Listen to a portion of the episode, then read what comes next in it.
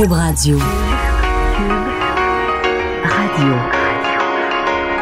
Cube, Cube Radio.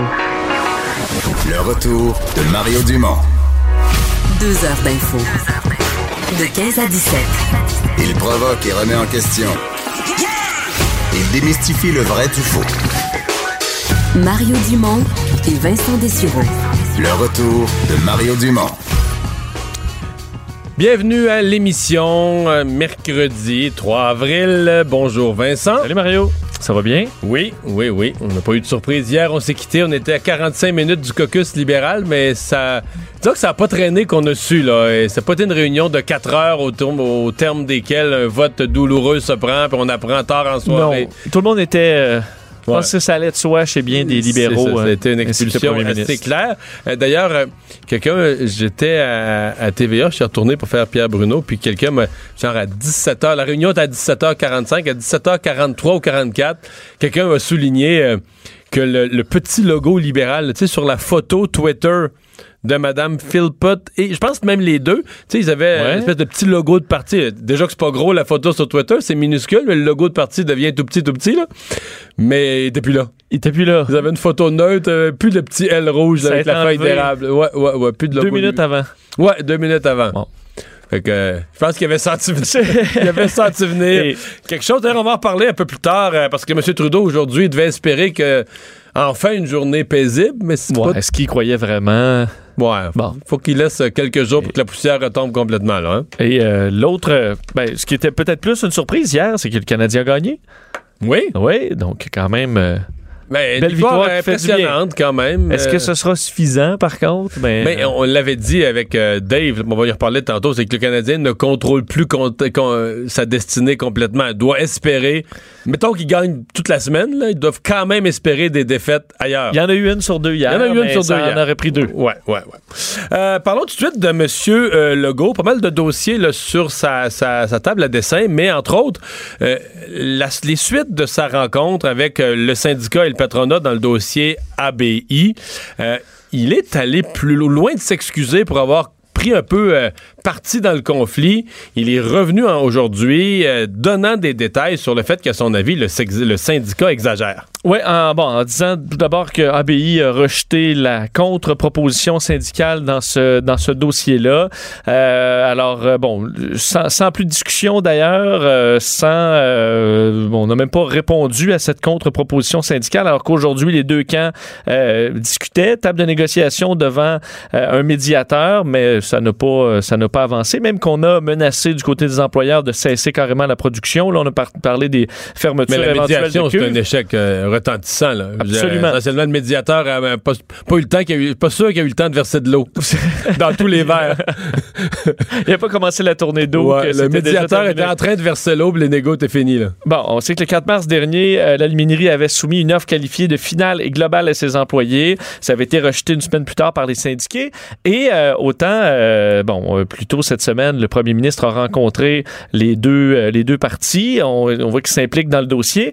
Mais là, euh, pointe clairement du doigt le syndicat, euh, peut-être de plus en plus, parlant de demandes qui, qui dépassent peut-être les bornes ou qui sont ne, qui ne sont peut-être pas raisonnables. Je vais te faire entendre un extrait du, du premier ministre qui explique un peu son point.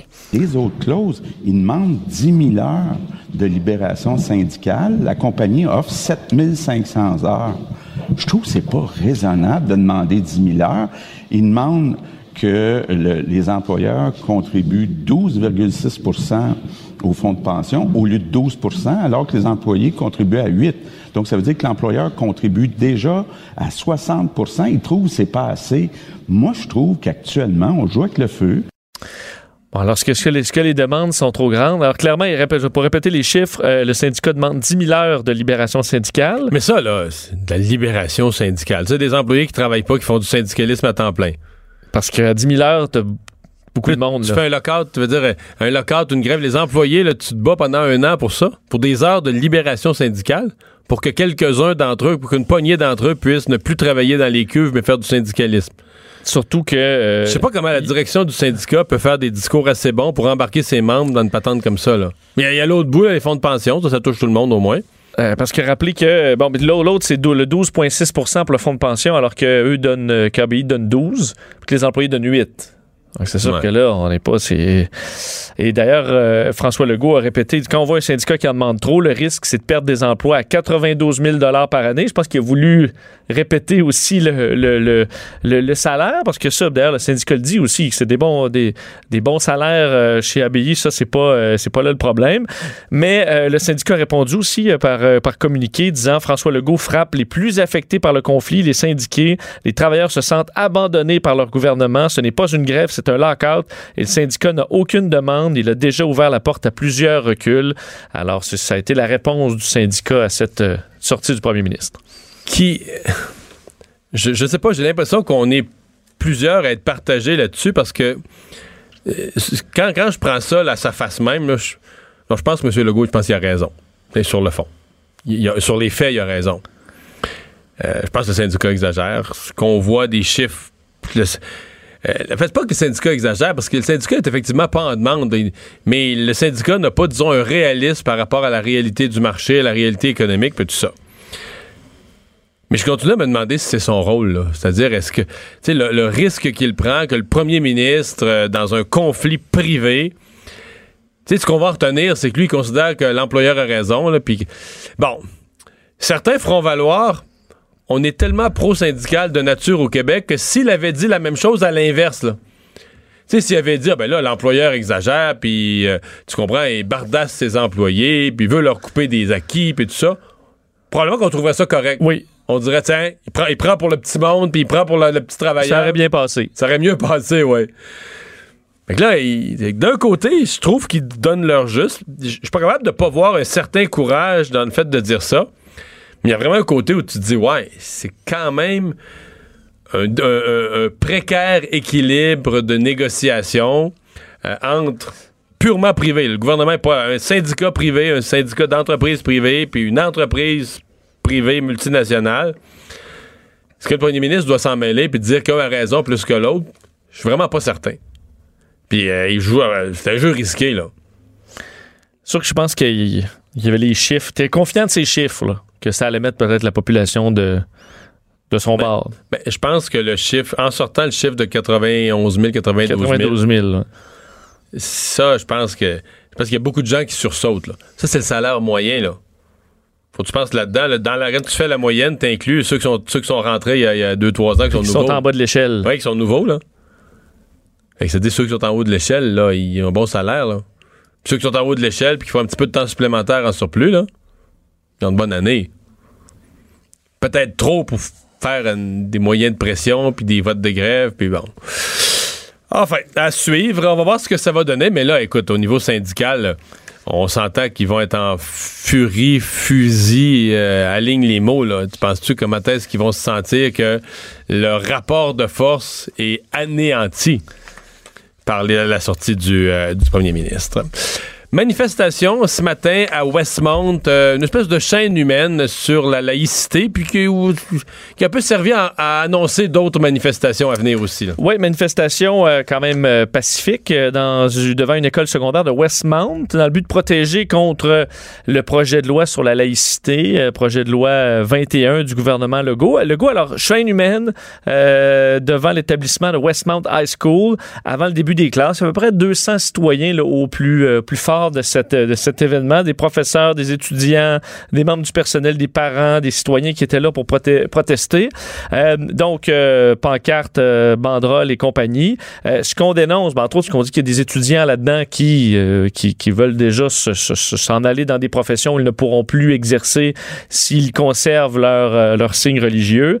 Entre autres, Joe Ortona, vice-président de la commission scolaire English Montreal, qui se demande comment la loi sera, appliquée euh, ben, dit que eux, euh, si ça continue, ils vont se retrouver devant les tribunaux. Je peux vous le laisser entendre.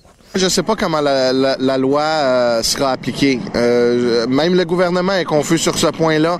Alors, si ça tombe à nous, ben nous, on va utiliser notre discrétion de, ne pas l'appliquer. Et si le projet de loi sera adopté à l'Assemblée nationale, ben c'est sûr qu'on va se trouver devant les tribunaux. Donc, plusieurs manifestants qui disaient que trouvaient injuste que des gens aient à choisir entre leur foi et leur travail. C'est ce qu'entre autres une ancienne professeure d'université de confession juive qui était présente euh, disait aux médias parlant de racisme, disant que ça ciblait les minorités, ça ciblait des problèmes qui n'existent pas. Alors, rappelez qu'il y a quand même 14 municipalités, des commissions scolaires qui ont dit euh, déjà dans les derniers jours leur intention de recourir à la désobéissance civile euh, à la suite du dépôt du projet de loi. Alors, ce ne sera pas les dernières étapes. On peut s'attendre à plusieurs manifestations et des procédures euh, juridiques qui seront intentées dans ce dossier. Mais ce qui m'a... Euh, c'est drôle, hein, l'image qui m'a frappé, c'est l'histoire, on dit toujours l'histoire se répète. Le fait que tu au Westmount High School, au cœur de Westmount, euh, je remontais 40 ans en arrière. Marc, j'avais 7 ans à l'époque, je n'ai pas suivi, mais tu sais, la loi 101, qui avait été déposée à peu près dans les mêmes dates, là, printemps, début avril. Et euh, dans les foyers d'opposition, je me souviens, là, dans l'histoire Westmount, c'était un, c'était un, foyer d'opposition. D'ailleurs, il y a, nombre de gens de Westmount qui ont carrément décidé de pas rester au Québec après, qui ont jamais voulu se rallier à la loi 101, qui ont décidé carrément.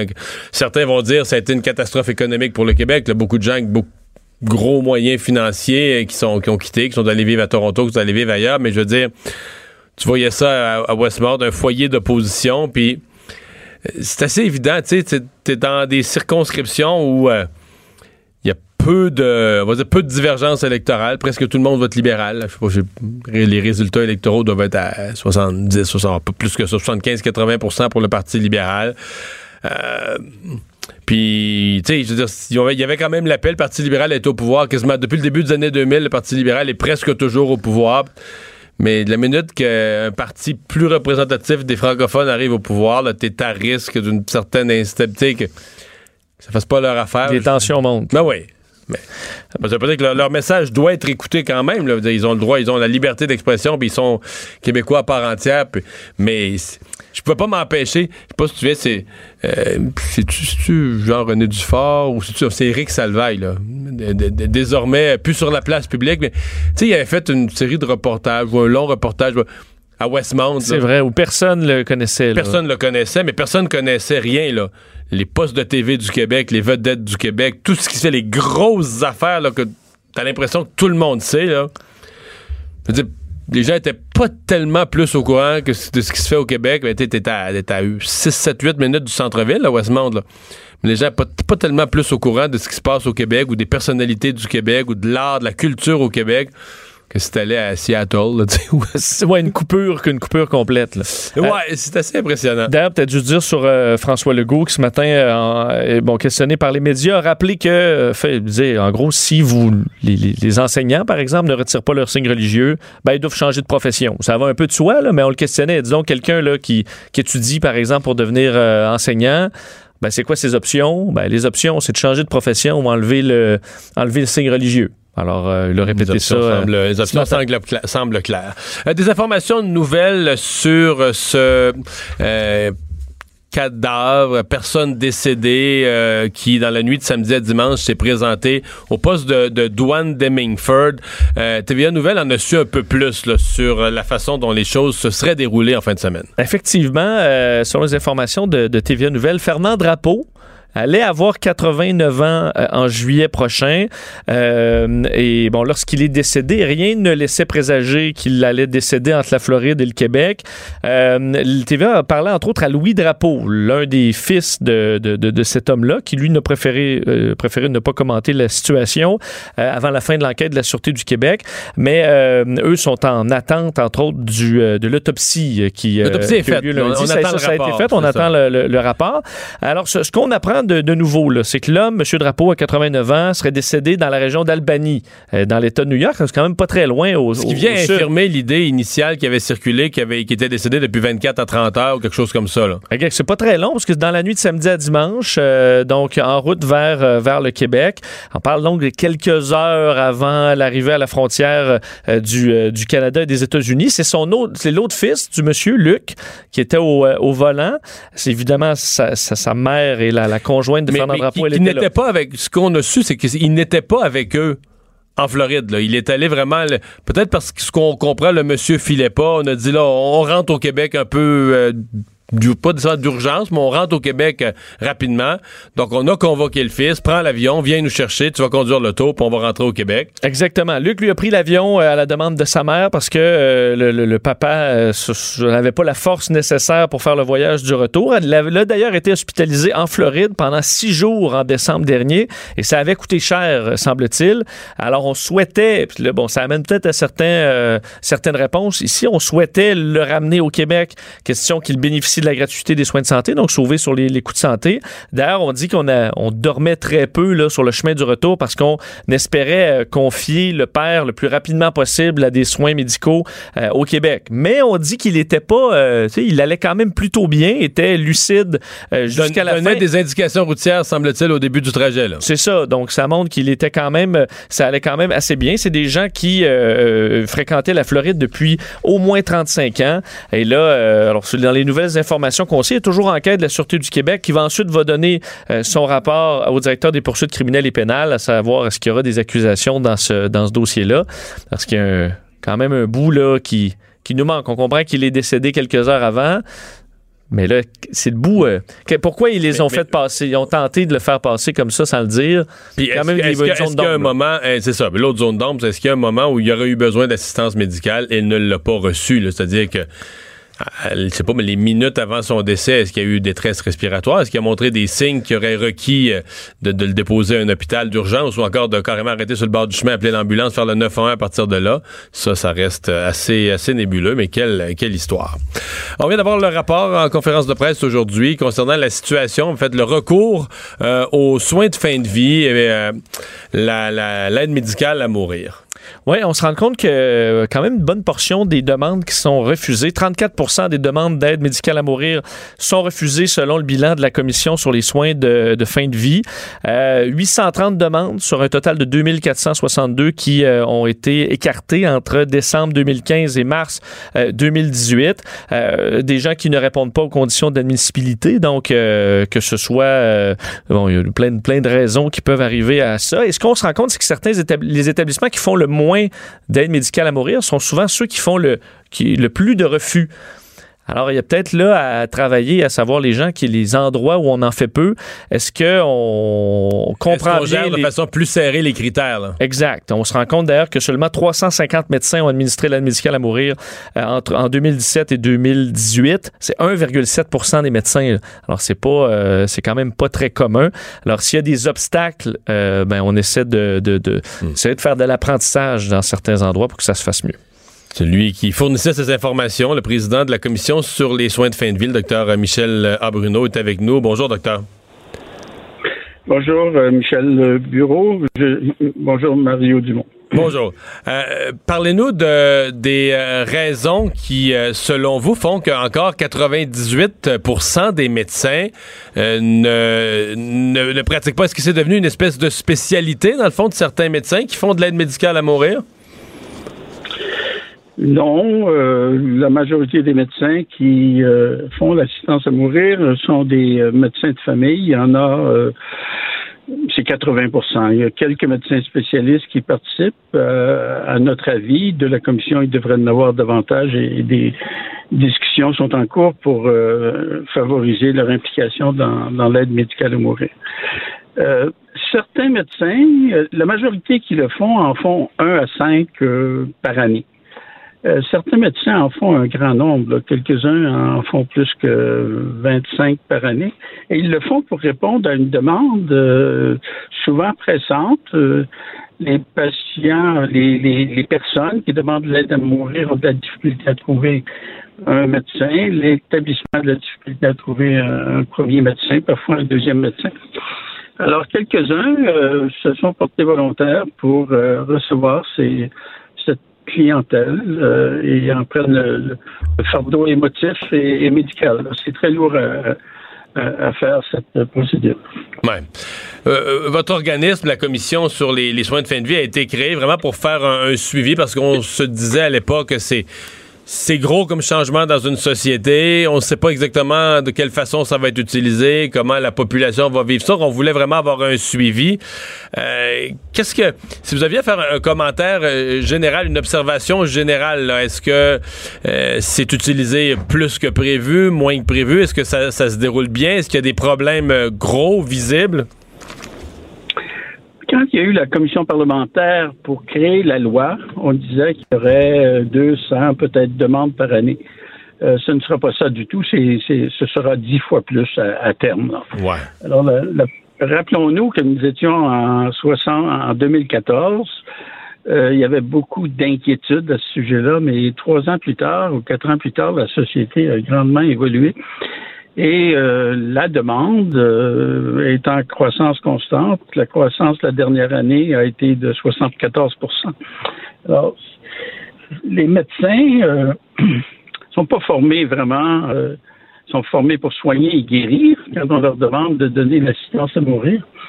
il y en a un petit nombre qui, qui répond oui. Et ce sont des, volontaires et euh, il y a certainement un, problème de recrutement de médecins. Ouais. Est-ce qu'il y a des régions où, euh, faute de médecins prêts à le faire, c'est peu accessible ou à, un long kilométrage euh, que ça devient accessible? Est-ce qu'il y a des régions vraiment où on peut dire c'est c'est très peu accessible? Je dirais pas. Il y a toujours quelques médecins volontaires qui acceptent d'en faire davantage. Alors, je ne crois pas que les gens doivent changer de région pour avoir euh, ce service. Cependant, ça peut prendre plus de temps et ça explique en, partie que euh, certains patients euh, vont peut-être avoir l'aggravation de leur état puis être plus capables de répondre, être plus suffisamment conscients pour recevoir l'assistance à mourir. Parce que quand c'est donné, avant que ce soit donné, il faut que le patient dise oui, je le veux. Le jour même. Pour ça, ça peut pas être trois jours avant, le jour même. Mhm. Ça ne peut pas être trois jours avant. C'est au moment même. Ouais. Euh, si on, se penchait un instant sur les refus, est-ce qu'il y a euh, est-ce qu'il y a une ou quelques raisons vraiment spécifiques là, qui expliquent une grande partie des refus ou est-ce que c'est une multiplicité d'explications? Est-ce qu'il y a quelque chose là, qui est vraiment euh, qu'on remarque et soit mal compris par le public qui en fait la demande ou qui revient souvent dans les refus?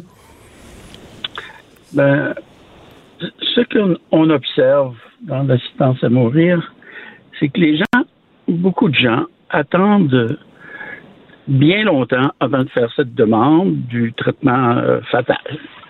Alors, quand on réfléchit à ça, les gens veulent vivre, puis ont toujours espoir de, guérir. Puis, mhm. s'ils reportent leur demande euh, au dernier jour de la vie, ben, euh, il y, a peut-être un risque qui n'ait pas été évalué, qu'on n'ait pas trouvé un premier médecin, un deuxième médecin et qui décède avant. Dans un certain nombre de cas, c'est ça qui est arrivé. Dans d'autres, euh, on peut dire que euh, la trajectoire pour obtenir le service peut prendre plus de temps qu'elle ne devrait, faute, faute de médecins euh, nombreux accessibles. Mmh parmi ceux pour qui c'est accepté, euh, je veux dire, dans, dans les raisons qui amènent une personne en fin de vie et qui va demander l'aide médicale à mourir, euh, je voyais dans votre rapport que c'est de, loin, c'est le cancer. L'affaire numéro un, c'est le cancer? Oui, c'est 80% de gens qui euh, ont le cancer. Et ces gens-là, d'habitude, sont déjà en traitement de soins palliatifs. Et euh, le, grand nombre de gens qui vont en soins palliatifs euh, vont leur souffrance euh, complètement prise en contrôle et apaisée. Il y en a un certain nombre pour qui c'est difficile et qui demandent l'assistance à mourir. Mais il faut se rappeler, on a souvent dit, les gens vont à l'assistance à mourir parce qu'ils n'ont pas de soins palliatifs. C'est pas ça. Les gens qui viennent à l'assistance à mourir sont déjà en soins palliatifs. OK, c'est important de le dire, ça. Euh, votre, euh, votre, à part ces 80 %-là qui ont le cancer, le, reste, la deuxième ou la troisième maladie qui vient après, est-ce qu'on tombe après ça dans les, maladies dégénératives? Oui, les maladies neurologiques, les maladies pulmonaires, les, les, gens qui ont des maladies pulmonaires obstructives chroniques, puis les maladies cardiaques. Là, on fait 97% de, de l'ensemble de l'assistance à mourir.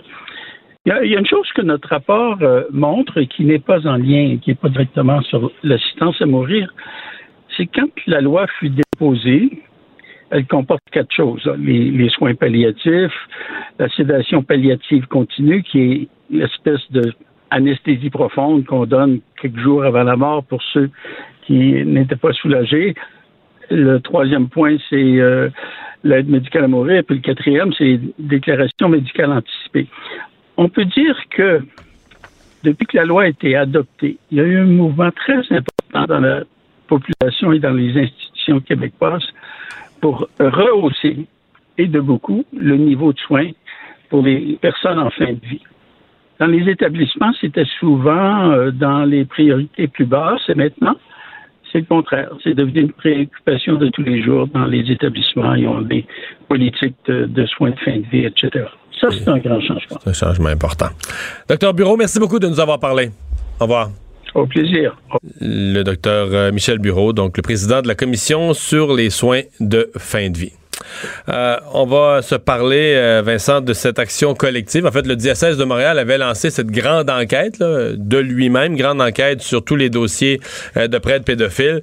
ça n'a pas empêché des victimes de lancer donc une action collective contre le même diocèse. Une action collective qui pourrait coûter très cher les personnes agressées par des religieux du diocèse de Montréal entre 1940 et aujourd'hui, qui pourrait recevoir jusqu'à 600 000 dollars si ben, cette demande d'action est acceptée, va de l'avant et, euh, et, gagne devant les tribunaux. Un cabinet donc qui a déposé aujourd'hui cette nouvelle action collective contre l'archevêque catholique romain de Montréal et la corporation archiépiscopale catholique romaine de Montréal. Euh, alors au dire d'ailleurs de, ce, du communiqué, toutes les personnes, de même que leurs héritiers ayant droit, ayant été agressés sexuellement au Québec par tout préposé euh, de ces deux entités durant la période comprise entre 1900 1940 et aujourd'hui, euh, donc, pourrait faire partie de cette, de cette action. Une des victimes, euh, qui est une victime de l'abbé Brian Boucher, qui euh, vient d'être condamné à 8 ans de prison, lui demande à, être le représentant pour cette action collective. la victime demande 300 000 en dommages non pécuniaires, 150 000 en dommages pécuniaires et 150 000 à titre de dommages punitifs. alors évidemment, ça doit être autorisé par un juge avant d'aller de, de l'avant. On ne connaît pas le nombre de victimes que ça pourrait toucher mais évidemment, c'est assez, euh, c'est assez large, là, parce qu'on parle du diocèse de Montréal, c'est vaste, alors il pourrait y avoir de nombreuses victimes. Ça pourrait être une action collective euh, d'importance, évidemment, si elle est acceptée par le juge. Monsieur Trudeau, donc, qui espérait probablement avoir une meilleure journée après avoir fait en début de soirée hier l'expulsion de ces deux députés récalcitrantes. Euh, ça, reste dans le décor, c'est le moins qu'on puisse dire. Hein? Oui, et d'une façon un petit peu, comme une scène, euh, scène surréaliste euh, pour, Justin Trudeau, alors que, bon, aujourd'hui, dans un événement à Ottawa qui s'appelle Héritière du suffrage, alors une quarantaine de, femmes qui se réclament des donc sur 338 femmes qui étaient, euh, qui étaient présentes pour, euh, entre autres, un discours de Justin Trudeau à l'occasion, euh, se sont levées et ont tourné le dos à Justin Trudeau en guise de désaveu. Pourquoi? Parce qu'il a, euh, bon, euh, bon, on se souvient d'hier, il y a eu l'éviction de deux députés libéraux, Jody Wilson-Raybould et euh, Jane Philpott. Alors, eux l'ont d'ailleurs dit là, en cœur au début, nous sommes les héritières du suffrage et nous appuyons Jody et Jane.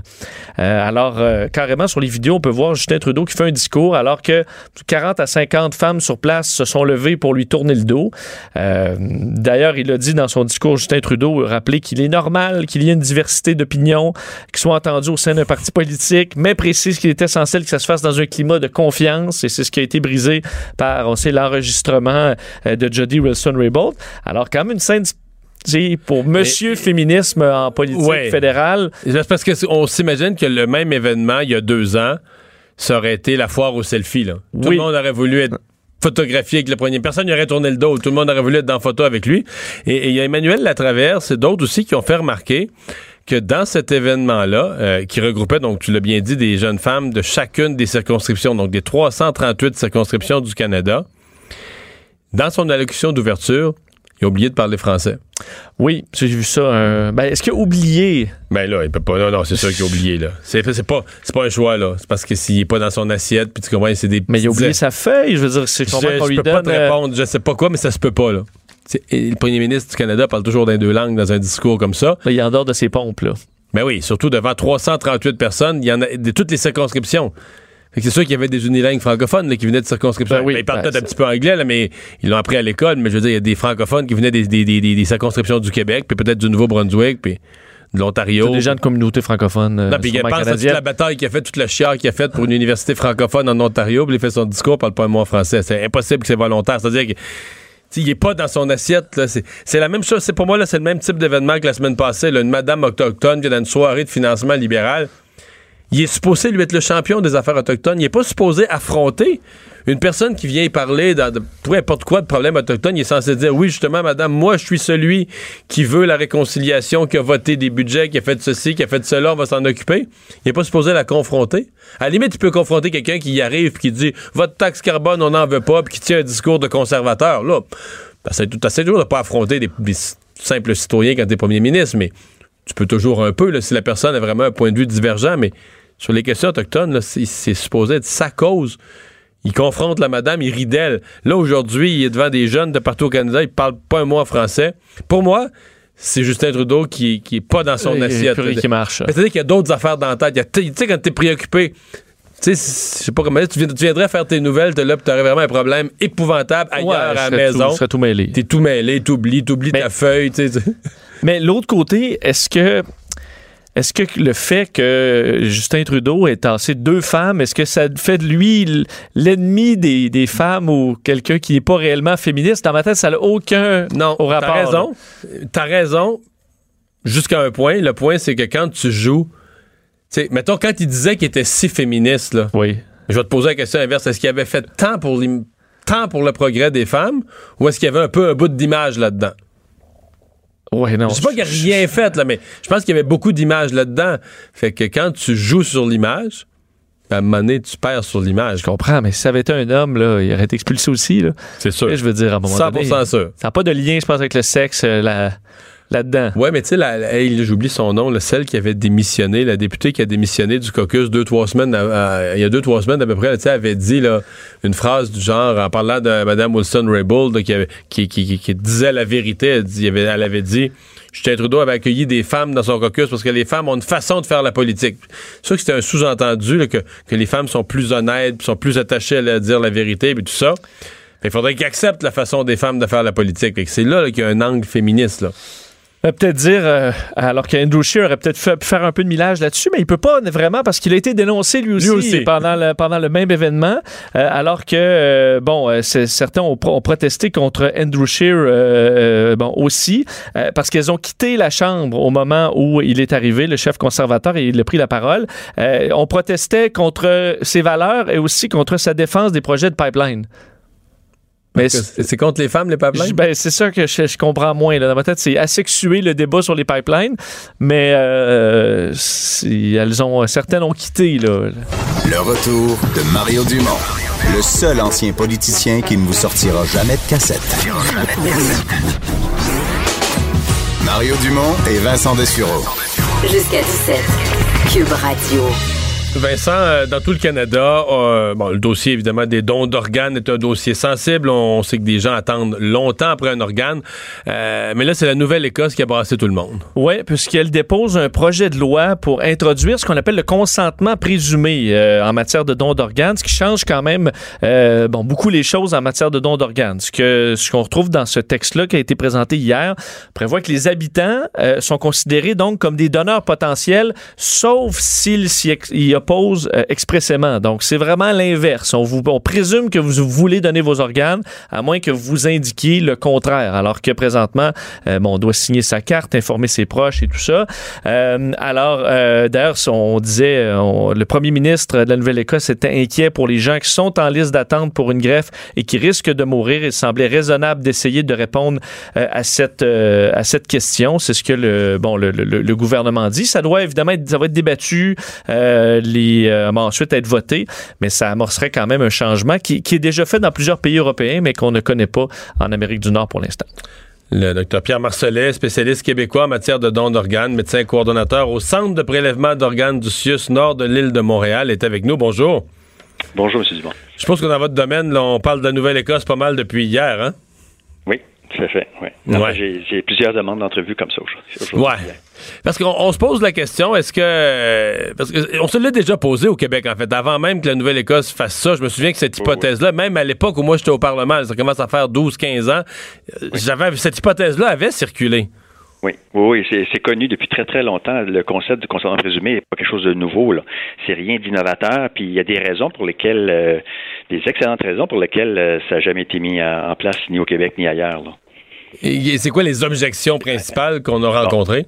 Premièrement, euh, les gens qui veulent instaurer le consentement présumé, l'intention, elle est honorable, elle est bonne. On veut améliorer la situation de organe. C'est juste qu'on ne sait pas que ce n'est pas euh, l'outil euh, qui, qui, qui va régler la situation.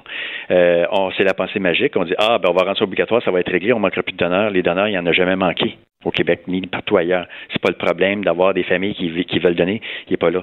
C'est un problème d'accès aux ressources. Dans les pays où le consentement présumé est en, cours, en place, euh, on sait que c'est pas ça qui a fait la différence. On sait, puis euh, il y a même euh, exemple en Espagne, on pense même que ça les aide pas. Vous savez, le consentement présumé a été instauré en Espagne en 79, puis ça n'a rien donné. En 89 que le don d'organes a explosé en Espagne et ça n'a rien à voir avec le consentement présumé, c'est qu'on a, on a consacré des ressources pour prendre en charge les donneurs et les familles et c'est là que ça commence. Donc, il faut faire la même chose. La solution facile, c'est de faire un projet de loi, mais ça donnera malheureusement, je souhaiterais, mais ça ne donnera rien. Il faut qu'on consacre des ressources et de l'énergie à faire éducation, sensibilisation et ressources disponibles pour les donneurs d'organes.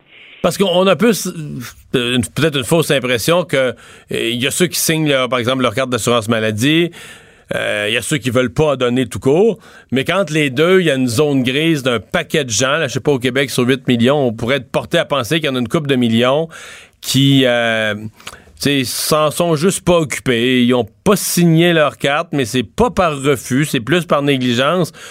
Donc, euh, si on, donc, on a l'impression que ces gens-là, si on inversait la, la, la, le faire d'autres preuves, justement, tout à coup, ils deviendraient des donneurs potentiels supplémentaires, de facto. Vous dites, c'est pas si simple que ça. Ben, en fait, le, créer le projet de loi, ça, c'est pas compliqué. C'est simple. Puis faire ça, c'est pas. Mais euh, ça donnera pas de résultat. Parce que, vous voyez, le résultat au bout de la ligne, il va être exactement le même. En Espagne, c'est consentement présumé. Et quand il y a une situation de don d'organes, le docteur vient rencontrer la famille, dit ben, Monsieur Dumont, acceptez-vous de donner les organes de votre fils? Puis vous pouvez dire oui, vous pouvez dire non. Que, que votre fils se soit retiré ou pas la liste, même si c'est pas retiré, puis il il est donneur par défaut, si vous dites non, c'est non. Et si vous n'êtes pas, vous n'avez pas consentement présumé, je vais vous voir, M. Dumont, voulez-vous donner les organes de votre fils? Vous me dites non, c'est non. Fait que ce soit l'un ou l'autre, c'est la famille qui va le dire au bout de la ligne. Le, Puis la famille, ce qu'on dit, c'est que la famille vit ça, veut dire, prend cette décision-là en vivant un des pires moments de sa vie. Et donc, si ça n'a pas été clarifié avant, euh, ça se peut qu'ils disent non parce que là, ils trouvent que c'est assez de souffrance de même sans le charcuter puis partir avec tous les morceaux et tout ça. Ça peut être ça. Ça peut être ça, là, hein? Oui, oui. Puis euh, en fond, ce qui est très, très le plus important, c'est, faire énorme. Ce qu'on fait aujourd'hui, c'est excellent. Parler du don d'organes, c'est ça qui va faire la différence. Voyez-vous, même si le consentement présumé euh, ne donne pas de résultats en Nouvelle-Écosse, juste le fait qu'on en parle partout au Canada, ça va donner un bolus de donneurs dans les deux prochaines semaines même si dans les parce que le fait qu'on en parle à la radio, les docteurs vont y penser puis les familles vont y penser. C'est ça. Et à chaque fois, l'histoire de la jeune fille qui était passée, la jeune canadienne qui allait passer au show de, américain là, de Ellen DeGeneres, mm la petite Marie, mais ça a fait un bolus. Partout au Canada, il y a eu plus de donneurs. Fait c'est ça. C'est les gens. En, fait, on n'en parle pas assez. Les gens, les gens ne sont pas suffisamment exposés pour constater l'ampleur du problème et la sensibilité que des, des, des Québécois et des Canadiens à, l'égard du don d'organes. Et juste ça, ça va donner un résultat. Il faut par contre, pour être à la hauteur de, nos aspirations, c'est consacrer des ressources, c'est-à-dire des docteurs, des infirmières, des soins intensifs. Vous m'avez parlé de ça, explorons ça. Ce dont on parle, c'est si dans n'importe quelle région du Québec, une personne vit soit un accident cérébral ou un accident physique, en auto, peu importe, et, il y, a, toujours un risque que les organes soient perdus. Si on n'arrive pas assez vite, si on n'est pas capable d'en faire le prélèvement, il y a, chaque semaine potentiellement des organes qui sont perdus. On fait pas le quart des donneurs faisables au Québec. On fait pas le quart. Donc, les, je dis, moi je dis, il y en a quelques-uns qui sont perdus. Vous me dites, vous, c'est les trois quarts qui sont perdus. Oui, en fait, le potentiel au Québec en donneurs par million de population, c'est plus de 90 donneurs par million de population. Puis l'année passée, on a fait moins que 20 donneurs par million de population. Et qu'est-ce qui est l'explication numéro un de pourquoi on ne peut pas prélever ces organes-là? Premier, première, première explication, parce qu'il y a plusieurs facteurs Oui. limitants, il y a plusieurs maillons, euh, euh, maillons faibles. Le premier euh, maillon faible, euh, c'est euh, le potentiel d'identification. L'air professionnel, quand, mettons, je vous rencontre, là, puis vous pleurez, vous perdez votre fils, là, vous êtes dans un état épouvantable. Je suis triste aussi, pas aussi triste que vous, mais je suis très triste aussi. Euh, et si je ne suis pas moi-même suffisamment vigilant et conscient de l'importance du don d'organes, euh, je vous le proposerai pas. Vous ne penserez pas à me dire, hey, en passant, je viens de perdre mon fils, mais vous pourriez prendre des. Vous pensez pas à ça. Donc, ça prend un médecin qui est conscient qu'il y a, il y a en, il y a en, en sa présence un donneur potentiel. Et puis là, après ça, il faut qu'il passe par-dessus euh, sa, sa difficulté émotionnelle, le médecin, parce qu'il y a des médecins qui sont très inconfortables. Ensuite, vous approchez et dire, Monsieur Dumont, euh, je vois que vous avez beaucoup de peine, mais euh, souhaiteriez-vous donner... Là, il va même pas pas, facile, aller quand jusque-là. même. Y a- y a- le médecin, il, il a peur de faire du mal à la famille en proposant l'option. Ce n'est pas faire du mal, mais c'est ce qu'ils ce craignent. Ils craignent faire du mal. Et j'arrête pas de ça fait 25 ans que je dis que non, on fait pas du mal. On donne euh, aux familles un choix. On leur laisse le choix de dire oui ou non, mais ne, ne pas leur proposer. Euh, ça Oui, cause parce de que- ne pas leur, leur donner le choix. Ouais. Parce qu'on a nombre de témoignages de familles qui, deux ans, trois ans, quatre ans après, sont encore tristes d'avoir perdu le- leur fille, leur fils, un proche, peu importe, mais qui vont se faire quand même une fierté de dire, bon, ben, il y a X personnes, cinq personnes, quatre personnes qui vivent mieux, puis ça fait plus partie de la... Ça fait plus partie de la réparation de la blessure que d'une aggravation de la blessure, si je peux m'exprimer comme ça. Là. Vous avez complètement raison. Les familles euh, qui ont fait le don d'organes, c'est pour eux même, euh, il y a même des documents sur vidéo que vous trouvez sur YouTube, pour eux, là, c'est un cadeau d'avoir pu au moins faire ça. C'est une source de soulagement et de réconfort immense et les gens s'accrochent à ça, même plusieurs années après. Ils s'accrochent au fait qu'il y a, mettons, son fils, sa fille. Il y en a une, là, dans une vidéo, elle dit, mon fils, il était trop jeune, il n'a pas pu avoir d'enfant, mais oui, il a quand même donné la vie par ses organes. Ça va jusque-là pour les familles. Ils ont la mémoire qu'il a quand même pu donner la vie, puis une perpétu- perpétuation de, de cette personne-là. Ouais, euh, ben on va. Et, et est-ce que euh, bon, euh, on, on a, on a un portrait de combien de personnes. Bon, chaque organe a sa, sa propre liste d'attente, là, mais combien de personnes attendent combien de temps? Présentement là C'est combien de personnes Oui. sont en attente d'un organe et Ben, oui. est-ce qu'il y en a qui passent pas à travers? Je suppose que oui. Là, on Oui. dit à chaque année il y a des gens qui, qui attendent un organe et qui passent pas à travers? Oui. Euh, il- il- puis ça, c'est en fait, c'est, incorrect. C'est normal de mourir, c'est un passage obligé, oui, mais c'est pas normal de mourir parce qu'on n'a pas eu l'organe, parce que les organes, le potentiel, il est là. On l'a juste pas fait. Il y a entre 40 et 60 personnes qui décèdent chaque année sur nos listes d'attente au Québec, juste au Québec. Et ça, c'est sous-estimé parce que si une personne est rendue trop malade pour être greffée, il est enlevé de la liste puis il meurt en dehors de la liste, fait que ça ne lui paraisse pas. Fait que dans le fond, c'est plus qu'un par semaine. On peut facilement dire ça. Oui. Parce Décède, que leur- faute ou, ou bien euh, ils n'ont pas été greffés, ils sont rendus trop malades, ou bien ils sont morts sur la liste. Oui, tout à fait. Tous les organes ou des organes en particulier où c'est c'est plus. euh, L'attente En fait, est, les, est les- plus les gens en compliquée. dialyse peuvent, ils peuvent durer plus longtemps parce que la dialyse les garde en vie. Quoique la dialyse, euh, ça magane la vie aussi et les gens sont de moins en moins en forme, plus ils attendent longtemps. Euh, les organes aussi euh, qui fait en sorte que des gens pourraient ne pas passer à travers des foies parce qu'il n'y a pas de machine qui soutient la fonction du foie. Vous savez, il existe des cœurs mécaniques, des respirateurs, puis des machines de dialyse pour les poumons, le cœur, puis le- les reins, mais il n'y a pas de machine pour le foie. Alors, les gens qui n'ont pas un foie, ben, ils vont mourir. Euh, donc, il y a plus de décès, des gens qui attendent des cœurs, des foies, puis des, euh, des poumons. Les cœurs, ça s'améliore parce qu'il y a des cœurs mécaniques. Euh, les poumons, ben, on a toujours nos respirateurs, mais les foies, il n'y a pas de machine pour ça. Merci beaucoup, euh, docteur Marcelette, d'avoir pris le temps de nous parler. Bonne chance. Dumont. Au revoir. Au revoir. Le retour de Mario Dumont. Jusqu'à 17, parce qu'il ne prend rien à la légère. Il ne pèse jamais ses mots. Cube Radio. Le buzz de Vincent Dessureau. Et dans ton boss d'aujourd'hui, tu nous parles du couple royal. Oui, euh, Meghan et Harry. Là. Oui. Donc, euh, le, le plus, le nouveau couple euh, royal. Et ils ont battu un record euh, pour euh, leur nouveau Instagram. Oui. Est-ce que tu suis maintenant? Le couple ma- royal est sur Instagram. Euh, oui, ils étaient déjà un peu à travers le, le même Instagram que William et Kate. Donc, il y avait déjà un, un- un- le, le- en fait, c'est le compte du palais de Kensington. OK. Et euh, ils ont fait leur propre. Tu sais que je suis vraiment pas spécialiste en royauté. là. Je regarde ça avec distance et amusement. Moi non plus. Là, tu me diras, je le suis euh, de loin. J'ai écouté The Crown, la série. C'est peu déjà plus que moi. C'est déjà plus que toi. J'en ai vu des. euh, Ça s'est écouté dans la maison. J'en ai vu passer des images. Quelques-uns. Bon, donc le duc et la duchesse de Sussex, Oui. les nouveaux, euh, les nouveaux maris, qui ont décidé de lancer leur propre Instagram euh, en, en début de semaine et euh, ils ont battu un record Guinness Donc, euh, le- en fait, le plus le compte Instagram ayant atteint un million d'abonnés le, plus, vite. Euh, D'ailleurs, euh, ça, ça, écoute, ça s'est enchaîné très rapidement. 150 000 abonnés dans le premier 30 minutes, euh, tout de suite après l'annonce euh, mardi après-midi.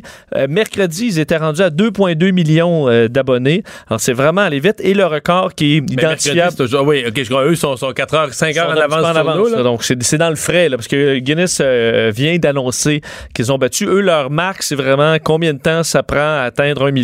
Et eux, ça leur a pris 5h45 Et minutes. Ça a pris 5 heures pour avoir un million. Oui, c'est quand même assez rapidement. Euh, le- surtout qu'ils ont battu quand même à plate couture une vedette de la K-pop, donc la pop coréenne. Vous le connaissez probablement pas, c'est Kang Daniel. Euh, lui, c'était lui qui avait le record euh, je- bon, avant aujourd'hui, avec 11h36 minutes. Alors, ils ont Coupé coupé de ça moitié. de moitié. Avant ça, on le connaît un peu plus, c'était le pape François. Euh, le pape, lui, ça lui avait pris 12 heures atteindre un million, ce qui est quand même euh, rapide, un vrai euh, influenceur, euh, le, le- le pape, avec son, euh, son, son compte vérifié. David Beckham euh, et Gwyneth Paltrow qui ont rapidement suivi, entre autres, le couple, le couple royal. Surtout que ce qui a fait ce qui a amené beaucoup d'abonnés, non seulement c'est qu'ils sont très connus et appréciés, mais c'est qu'il y a toujours ces rumeurs de, de chicane là, entre les deux couples et les deux frères, parce que les deux blondes s'aiment pas. Je sais pas si t'as entendu parler de ces... euh, Parce que ça a l'air que Kate, que Kate et Meghan, là, Ça s'aime pas beaucoup. ils s'aiment pas, de sorte qu'ils ont déménagé euh, plus loin l'un de l'autre. Euh, ils se voient, on les voit moins souvent ensemble. Et là, ils font un compte Instagram séparé. Encore du stress pour la pauvre reine. Ben, je, je- écoute, qu'il doit manipuler à travers ça. C'est sûr que c'est moins stressant qu'à, mettons, la Deuxième Guerre mondiale. Faut dire qu'elle en a vu des, euh, des moments difficiles, euh, la Ouais, ouais. reine. Mais euh, ce que certains analystes voient, d'ailleurs, il semble que le compte soit très stylisé. Alors, c'est quelque chose de très beau si tu veux les, les, les suivre. Non, ça ira. Et on dit que c'est surtout pour prendre contrôle de leur message et de leur image parce que, tu sais, en Angleterre, il y a tellement de paparazzi, de journaux à potins que des fois, surtout dans le cas de Meghan. Mais là, là, des Instagram, c'est qu'ils font leur, ils se font leur propre journal à potin. Euh, oui, mais ils peuvent ça, contrôler là. leur message. Non, non, non, ils font leur propre, donc c'est ça, c'est contrôlé. Oui, parce qu'il y en a eu des histoires sur Meghan, puis à un moment donné, ça vient un petit peu lourd, je pense, pour elle. Moi, c'est le père de Meghan que j'aime bien. Ben, c'est beaucoup dû à lui, là, qu'il y a eu toutes sortes d'histoires sur elle. C'est pas un homme de classe. Je pense pas, non. On peut dire ça? Non, mais regarde, tu vois, la, la pomme est tombée loin de l'arbre. Pour une fois, je Ah, comme- pense. Bon. Euh, nouveau truc contre les fausses couches. Bon, là, euh, c'est un terrain glissant, je t'avoue, cette étude-là, Mario. Oui? Oui. Mais euh, je t'en parle parce que l'important, c'est la science, Oui. avant tout. Euh, le travail de l'univers... d'une Pas bon, toutes les sciences. Non. La science, c'est comme pour, mettons, au niveau des environnementalistes, c'est la science du climat, oui. Environnement Canada, c'est un rapport très important, la science. Santé Canada, c'est un rapport pour dire pas de danger avec les OGM. C'est pas, pas de la science. Non. Puis t'en as quelques-unes là-dedans, mettons, où euh, les vaccins... Ça, c'est la science ça, maintenant. c'est- ouais. C'est ça, la science, on l'a choisie. Ouais. Mais la Santé Canada, c'est pas de la science. Non. Santé Canada dit que tel produit est correct pour la santé.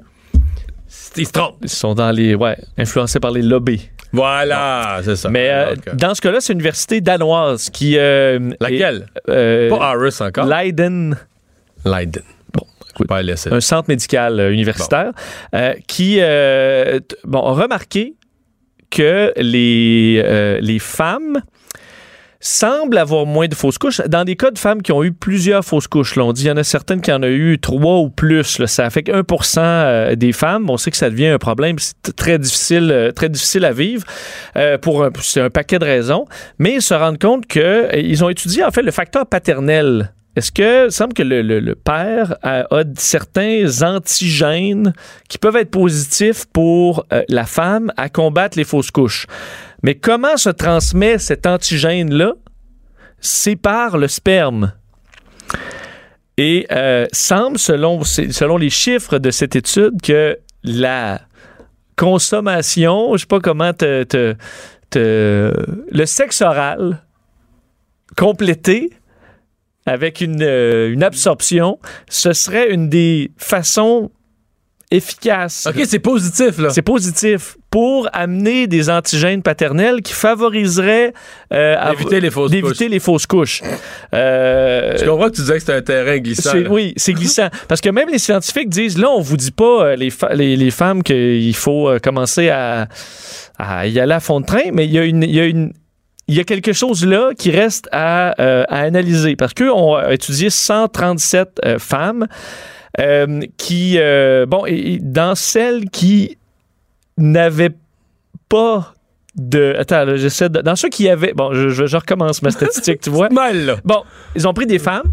Oui. Il y en a une partie qui a eu une fausse couche et une partie qui n'a pas eu de fausse couche. Dans celles qui ont eu une fausse couche, il y avait des relations sexuelles orales à 57 Et celles qui n'ont pas fait de fausse couche, sexe oral, 73% Mais là, ouais, c'est une différence de 16% mais c'est quand même sur des petits chiffres, là. Euh, je suis pas un spécialiste de cette science-là, mais statistiquement, c'est pas, ça, ça arrache pas tout, là. Je, ben, je- je c'est pas une étude sur un million de cas avec euh, une différence statistique remarquable. je suis d'accord. Ça pourrait être un hasard, ben, quasiment, là. Ben, C'est oui, c'est mince. C'est mince. Je t'accorde que c'est mince, mais il y a eu d'autres études. C'est une piste de recherche. C'est une piste de recherche. Euh, il y avait d'autres systèmes, euh, d'autres euh, problèmes de santé qui auraient été dans d'autres études préalables euh, diminués chez la femme par la consommation de sperme. là. C'est une drôle de façon de le, de le- de le dire. Je, peux- je peux-tu euh, poser une question? Oui. Moi, une des choses que je ferais, je ferais une enquête sur l'enquête, savoir est-ce que ces enquêtes-là ont été. Est-ce que c'est juste des hommes? Mais, Tu te rends compte que les médecins qui ont conduit l'enquête, c'est 40 hommes, aucune femme, là? Non? ouais, tu sais, mettons suspect, mettons. 40 personnes qui. 40 papas, là, Ouais, ou futurs papas. ouais. Je, je- je- je suis d'accord. Mais Je m'assurerais qu'une telle étude est faite au moins par une mixité de femmes et d'hommes. qui- Parité. Ben, de toute façon, c'est la. Je veux dire, tout ce qu'on veut, c'est la... un enfant santé, là. Oui, oui, oui. Bon, on comprend. Je te dis juste que si c'est juste des hommes qui font l'étude, c'est suspect. Oui. À mon avis. Tu peux dire que je suis trop méfiant, là. On va, on va garder l'université de Leiden, mettons, dans les à surveiller, là, voir si, euh, si on confirme ou on infirme certaines de ces recherches. Bon, euh, du nouveau sur les dinosaures. Oui, une histoire particulière euh, qui, euh, bon, le lundi, c'était le 1er avril, est sortie une, bon, une étude dans une revue scientifique qui a, qui a bouleversé le monde de la paléontologie. là.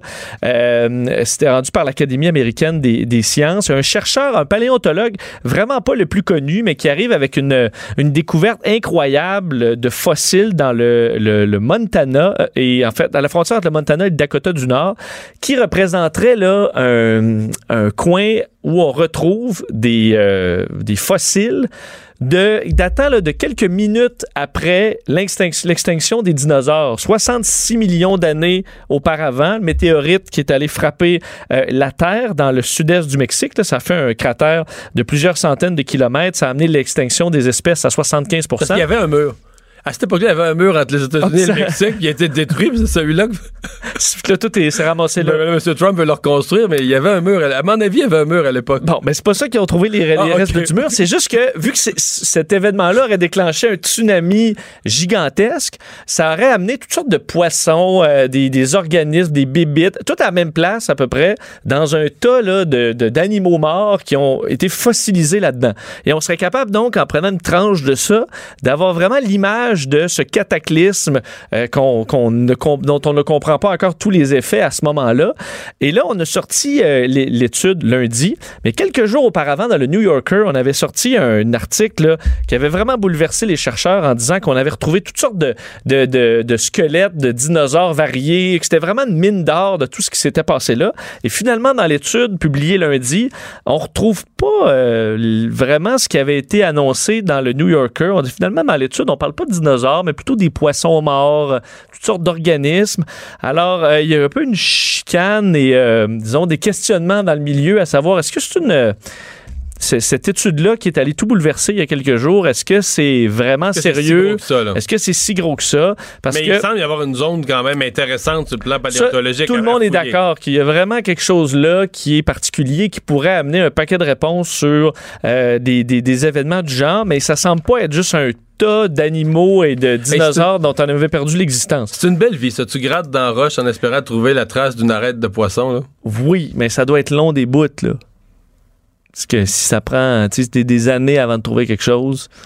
euh, parce que ce qu'on explique, entre autres, c'est que lorsque la, météorite a frappé le Mexique, avant de se rendre au Montana, le, parce le tremblement de terre s'est rendu jusque-là. là. Euh, 13 minutes plus tard. On sait quand même. euh, c'est tout un tremblement de terre. là. Oui. Ça prend 13 minutes avant de se rendre. Euh, ça a émis, entre autres, des, euh, des, euh, mi- des milliards de tonnes de poussière et amené l'extinction des dinosaures. Alors, on pourrait en savoir davantage là-dessus, dépendamment de si cette étude-là est vraiment sérieuse ou elle ne l'est pas. Euh, beaucoup de chercheurs qui, se, qui vont euh, se pencher là-dessus dans les prochains mois. Mario Dumont et Vincent Dessureau. Le retour de Mario Dumont. Après l'avoir lu et regardé, il était temps de l'écouter. Cube Radio. Mais ça, dans l'actualité aujourd'hui, un jugement qui euh, tombe sur la CSN. En fait, les délais sont tellement longs que ça remonte, ça remonte loin dans le temps. Ça remonte jusqu'à l'élection de 2012, celle qu'avait gagnée Mme Marois. Euh, mais la CSN se fait taper sur les doigts. Effectivement, euh, bon, euh, la, CSN est euh, déclarée coupable d'avoir le 24 août 2012, donc tu as raison, ça fait quand même plusieurs années, contrevenu à un article de la loi électorale. En fait, c'est qu'à ce moment-là, alors lors de l'élection de Mme Marois, le- le- la CSN avait, peu de temps avant, fait un congrès où on lançait le message à leurs membres. faut dire que la CSN a quand même beaucoup de membres. Euh, lançait le message qu'on devait, de un, battre les libéraux, que ça, c'était euh, la mission numéro un, et deux, que l'alternative ne devait pas être la CAQ. OK? Et ensuite, alors là, il, bon, il, restait- reste deux partis. Ouais, Québec solidaire, mais surtout le PQ à l'époque. Parce qu'on disait euh, qu'on devait appuyer celui des autres partis qui avait le plus de chances de gagner contre les libéraux. Donc évidemment, à ce moment-là, les choses ont changé quand même depuis, mais c'était euh, le PQ, évidemment, qui a Peut-être à part, à dans le comté à Françoise David puis à dire un ou deux comtés, mais dans l'ensemble du Québec, c'était le PQ. C'était le PQ. D'ailleurs, c'est le PQ qui l'a, qui emporté. Alors, euh, c- bon, à ce moment-là, selon ce, ce jugement, ça contrevient à la loi électorale. Alors, on impose à la CSN une amende de 10 000 des frais, euh, bon, conformément au code de procédure pénale, euh, payable dans un délai de 45 jours. Alors, euh, c'est carrément euh, du, du euh, euh, donc des dépenses électorales euh, illégales, si on peut Ouais. dire. C'est-à-dire que tu peux pas dépenser de l'argent pour aider ou nuire à l'élection d'un candidat si t'es pas dûment autorisé, si t'es pas dans un des camps. C'est dans parce que tu comprends que t'as pas le choix de faire la loi comme ça. Tu, forces les partis à une limite de dépenses électorales pour que ce soit égal, pour que personne puisse, quelqu'un peut pas se faire élire en dépensant un million dans son comté. Mais si tu laisses dépenser des tiers, là, quelqu'un va dire, OK, moi, là, je sais pas, je suis le candidat caquiste, libéral, peu importe, je dépense mon, mon- mon petit maximum de 50 000, mais dans mon comté, il y a trois associations, quelqu'un. Tu sais, tu te crées des associations parallèles, puis le conseil. de machine. euh, Ben oui, le conseil des chasseurs qui t'appuient ou des ci et des ça, puis eux autres dépensent 200 000. Fait que tu vois, tu contournes la loi. Et les syndicats ont contourné, mais là, faut que je te parle de l'amende. C'est là-dessus que je vais aller parce que là, tu parles d'un sujet sur lequel j'ai une immense expérience. Euh, à l'élection de 2003, donc durant l'année 2002 jusqu'en 2003, la FTQ a fait une campagne là, historique contre la... Et c'est C'est le moment où la, la- l'ADQ a été en hausse. L'ADQ là. était en forte hausse. C'est une campagne vraiment, mais là, c'était pas deux C'était pas compliqué de même, là. Sais, qu'il faut trouver le parti qui a le plus de chances de battre. C'était anti-ADQ, des dépliants anti-ADQ, des publicités anti-ADQ. Et euh, l'évaluation qui a été faite par des experts, c'est que la, la FTQ avait dépensé entre 5 et 700 000 dollars. Hein, du gros C'est cash. énorme, là. C'est énorme. C'est beaucoup d'argent. Et ils avaient été condamnés par le tribunal, comme ça, Oui. avec une amende de 5 000. Oh, Attends, toi, toi et moi, Vincent, Ouais. si tu fais une campagne d'un demi-million, 600 000, 700 000, ben tu sais, 5 000, là, c'est du change. là, sur l'ensemble Ouais, de ta campagne, là, ça- Si ça te dédouane légalement après, euh, Ben oui. c'est pourquoi pas. Puis en plus, les autres avaient réussi leur, leur but, là, sans effectivement affecter le parti, ça, ça nuit à la popularité du parti. Donc, tu sais, pour eux autres, le 5 000 de plus, c'est comme, tu sais, si t'avais choisi de faire des dépliants sur du papier un petit peu plus épais, ça t'aurait coûté, ça aurait coûté ça ça. aurait coûté 5 000 de plus. C'est comme. Mais ça veut dire que ça monte. Mais faudrait que, faudrait que les amendes. ça dans les frais Ben, quasiment. faudrait, que les amendes soient non pas des petits montants comme ça, mais des amendes proportionnelles. C'est-à-dire que si tu une petite association de quartier puis tu as dépensé 10 000 illégalement, mais là, peut-être qu'on te donne une amende de 1000 ou 2000 qui va, qui va te faire mal, toi, à la limite de tes moyens. Mais si c'est une organisation qui fait des campagnes de 1 million, là, Ça devrait être 500 000. ben là, faudrait- faut, faut, que la, faut que la pénalité fasse mal. faut que la pénalité soit proportionnelle à ce que la grosseur de l'organisation a fait comme, comme tricherie électorale. Là. Parce que là, ça t'encourage à continuer. Ben là. Tu dis, bon, c'est un petit frais. 10 000. Je sais pas comment la CSN. Peut-être que dans le cas de la CSN, il y a pas, mais je sais pas quel montant qu'ils ont investi. Mais c'est sûr que 10 000 pour la CSN, c'est du change. là. Si on a le goût de le faire, mettons, pour battre un parti la prochaine fois, ils vont le faire pareil. On va, se voir, ben, on va Mais- payer, on va payer l'amende, là. Est-ce qu'il y a quand même le débat de fond à se demander est-ce que c'est le rôle des syndicats de, de, de se pencher euh, de donner leur, ouais, leur, leur, suggestion pour qui voter à leurs membres? Mais c'est parce que si on le fait, faut tout changer la loi électorale. Tout le monde a le droit. Syndicats, patronat, toutes les associations, associations de chasseurs, pêcheurs, tout le monde embarque. Tout le monde. Un peu comme aux États-Unis, là. Les associations de fumeurs, de non-fumeurs, tout le monde saute dans la campagne électorale, met de l'argent, mais tu comprends que c'est un, un, tout autre système, sans limite de dépenses, une espèce de. C'est un foutoir. Oui, oui, oui. C'est quoi? C'est une danse carrée, là. Tout le monde. tout le monde plonge, là. Mais, mais en tout cas, la CSN est condamnée, bon, disons-le. Euh, euh, une autre histoire de chien, celle-là, Vincent, se passe euh, en, Gaspésie, dans, à Lamarthe, près de Sainte-Anne-des-Monts. Oui, une, une, triste histoire. Chien enragé qui blesse son, son maître mercredi soir dernier en, en Gaspésie, donc, et qui a contraint la conjointe qui était malade, qui avait besoin elle-même de soins de santé, euh, d'être coincée chez elle pendant près de 24 heures. Des informations qui ont été... Euh, le chien est enragé puis il est dans la porte. Exact. En fait, ça a été raconté par le Facebook du euh, refuge L'Ami des Bêtes de Saint-Anne-des-Monts. Alors, l'homme a dû être admis à l'hôpital. Alors, il y a un, bon, un appel logé par la dame du, à un refuge qui, signale que le chien est très agressif à l'extérieur de la maison à la Martre. on va se. Mais le, refuge se rend, mais n'est pas équipé pour prendre euh, le, chien en question, tu comprends? Alors, la dame est restée chez elle pendant 24 heures, euh, le temps qu'il y ait intervention. Le lendemain soir, on a parlé aux policiers, aux agents de la faune, euh, les bénévoles, et ça a pris beaucoup de temps avant d'avoir le médicament nécessaire pour endormir l'animal. C'est un, chien de 40 kilos. Ouais, la faune a dû prendre ce qu'ils ont là, pour une espèce de fusil avec une seringue. Ben oui, c'est compliqué, là, comme une comme pour un orignal, il faut que tu sortes d'un quartier ou d'un ours, qu'il faut que tu sortes d'un quartier résidentiel. On va en parler avec Manon Parent, la présidente justement du refuge auquel Vincent faisait référence, l'ami des bêtes de cet démon. Bonjour, Madame Parent. Oui, bonjour, monsieur. Vous allez bien? Oui, on va bien. Euh, quelle, euh, quelle histoire? Comment vous, vous avez euh, vécu ça? Juste avant de continuer, je voudrais rectifier quelque chose. Ce n'est pas la faune qui sont venus avec des fléchettes pour endormir le chien. Ils n'ont pas, ils pas voulu. Ça fait pas partie de leur mandat. Alors, on rectifie ça, là. C'est, la faune n'ont pas intervenu. Donc, c'est la police qui avait ces, équipements-là? Non, non plus. C'est pas de leur mandat, eux autres non plus. Alors, c'est le vétérinaire qui, à la fin, euh, 7 heures après sa journée de travail, parce que nous, il faut dire qu'ici, euh, on n'a pas de vétérinaire sur place. Euh, le vétérinaire est à une heure de route, mais il vient une fois par semaine à Saint-Anne-des-Monts, qui est environ à 15 minutes de la mare. Lui, il a fait sa journée. C'est quoi, c'est un vétérinaire de Matane?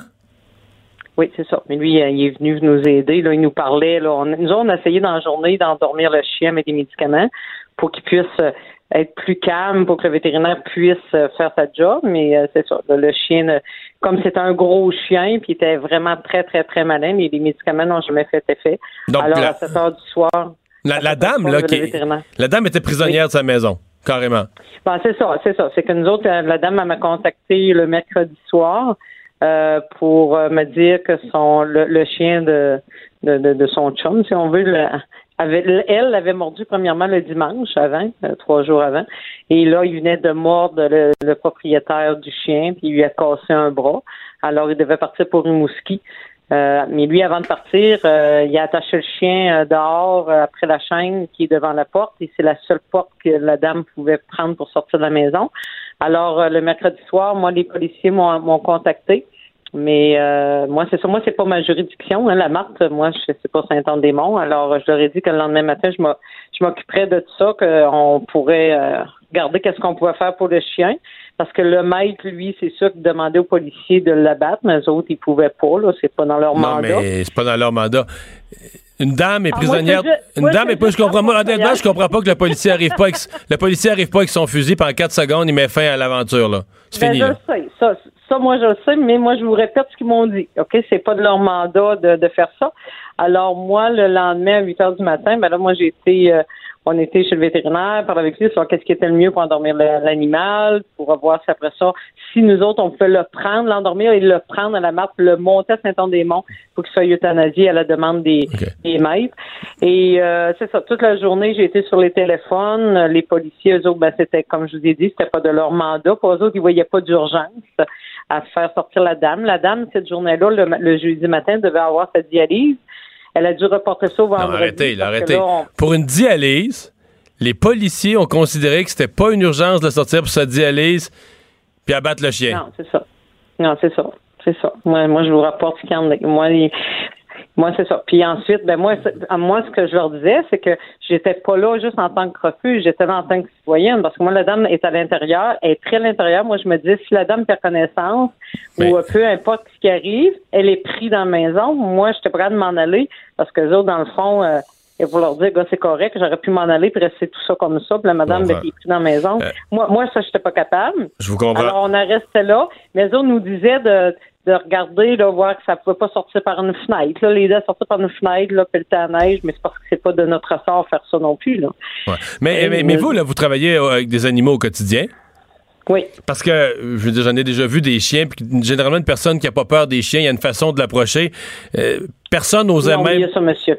Oubliez ça, monsieur. Moi, là, ça fait. C'était un, un tigre en cage, là ça fait 35 ans que je m'occupe euh, d'animaux que j'envoie de tous les sorts. Ce chien-là était vraiment enragé, mais vraiment. Puis le, deuxième problème, c'est que ce chien-là est attaché devant la porte avec une chaîne après une galerie en bois. Ok, le chien est toujours au bout de la chaîne, il se garoche, il est malin à l'extrême. Et nous, on peut pas savoir le chien euh, où est-ce qu'il est attaché si c'est sécuritaire, premièrement. Deuxièmement, la chaîne était poignée dans un amas de glace, comme il restait dessus un pied, deux pieds. Nous, on devait s'approcher très près de l'animal pour être capable de lui donner des médicaments pour pouvoir le calmer, le chien. Puis euh, ben, c'est ça, c'est que nous autres aussi, on s'est mis en, danger. il y avait un attroupement. Il y avait un attroupement autour. Alors, moi, en tout cas, moi, les, policiers, eux autres, se sont pas déplacés pour venir euh, vérifier. Moi, le, jeudi, ils sont pas venus du tout. Ils ont été le mercredi parce qu'il y avait eu un appel au 911, mais le jeudi, ils se sont pas déplacés. Ils sont pas venus. Mais moi, j'ai communiqué avec le MAPAC, avec les policiers, avec, on avait les gens de la municipalité qui venaient nous aider. Mais eux autres, ils étaient pas apte à nous aider. Tu voulais qu'il fasse quoi? Il ne pouvait pas faire rien. La faune, eux autres, auraient pu régler ça en deux secondes, nous l'endormir, on le prenait, on allait pour. Non, ils n'ont pas voulu non plus. C'est pas de leur mandat, eux autres non plus. Alors, c'est plus le mandat de personne. Moi, j'ai même appelé la SPCA de la Côte-Nord, qu'eux autres nous ont donné des conseils. Eux autres nous ont, nous ont conseillé d'appeler la, sécurité civile. C'est ce qu'on a fait. C'est indiscret de demander c'est quelle race de chien?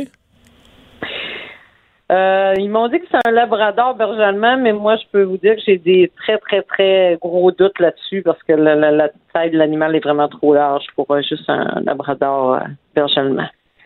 Mais peu importe, le chien était tellement malin, c'est un chien d'une centaine de livres comme il faut. Alors, c'est plate parce que dans le fond, la balle était gorochée d'une place. Mais au bout, ben, c'est nous autres, le petit refuge, qu'on est juste en construction, qu'on n'a même pas terminé de, construire, puis qu'on n'a aucune aide. Nous, on est. Non, non, je comprends. Alors que toutes les autorités avec des gros budgets au gouvernement, plutôt que de prêter assistance à une personne, se croisent les bras puis ils disent pas de nos affaires. Non, c'est nous autres qui c'est nous autres qui restaient là. On était euh, trois bénévoles du refuge. Euh, c'est nous autres qui étaient là tout le temps. On a c'était du 8 heures, de 8 heures le matin aller à 8 heures moins 20. 8 heures moins 20, le vétérinaire a réussi à l'endormir, mais il a fallu l'attacher. Il a fallu l'emmener au bout de sa chaîne, le, faire venir vers nous, prendre un risque. J'ai réussi à, tirer une corde qui a fini par y prendre la tête et quelqu'un d'autre est venu, a pris une autre corde, on il a pris encore la tête, et à deux, on a réussi, quand le vétérinaire est arrivé, on l'a écrasé par terre pour que lui puisse le piquer. Puis ça a pris deux fois d'injection pour réussir juste à le calmer, parce qu'il était, c'était, incroyable, le vétérinaire n'en venait pas, il, c'était quasiment un bœuf, il était, il était pas, il était pas. Et après ça, ils ont pu l'euthanasier, là, avec euh, l'autorisation signée, euh, du propriétaire, ben, de, la, dame en question qui était tellement heureuse quand on a ouvert la porte. Mais elle, elle, c'est, cette dame-là, techniquement, c'est son chien, là?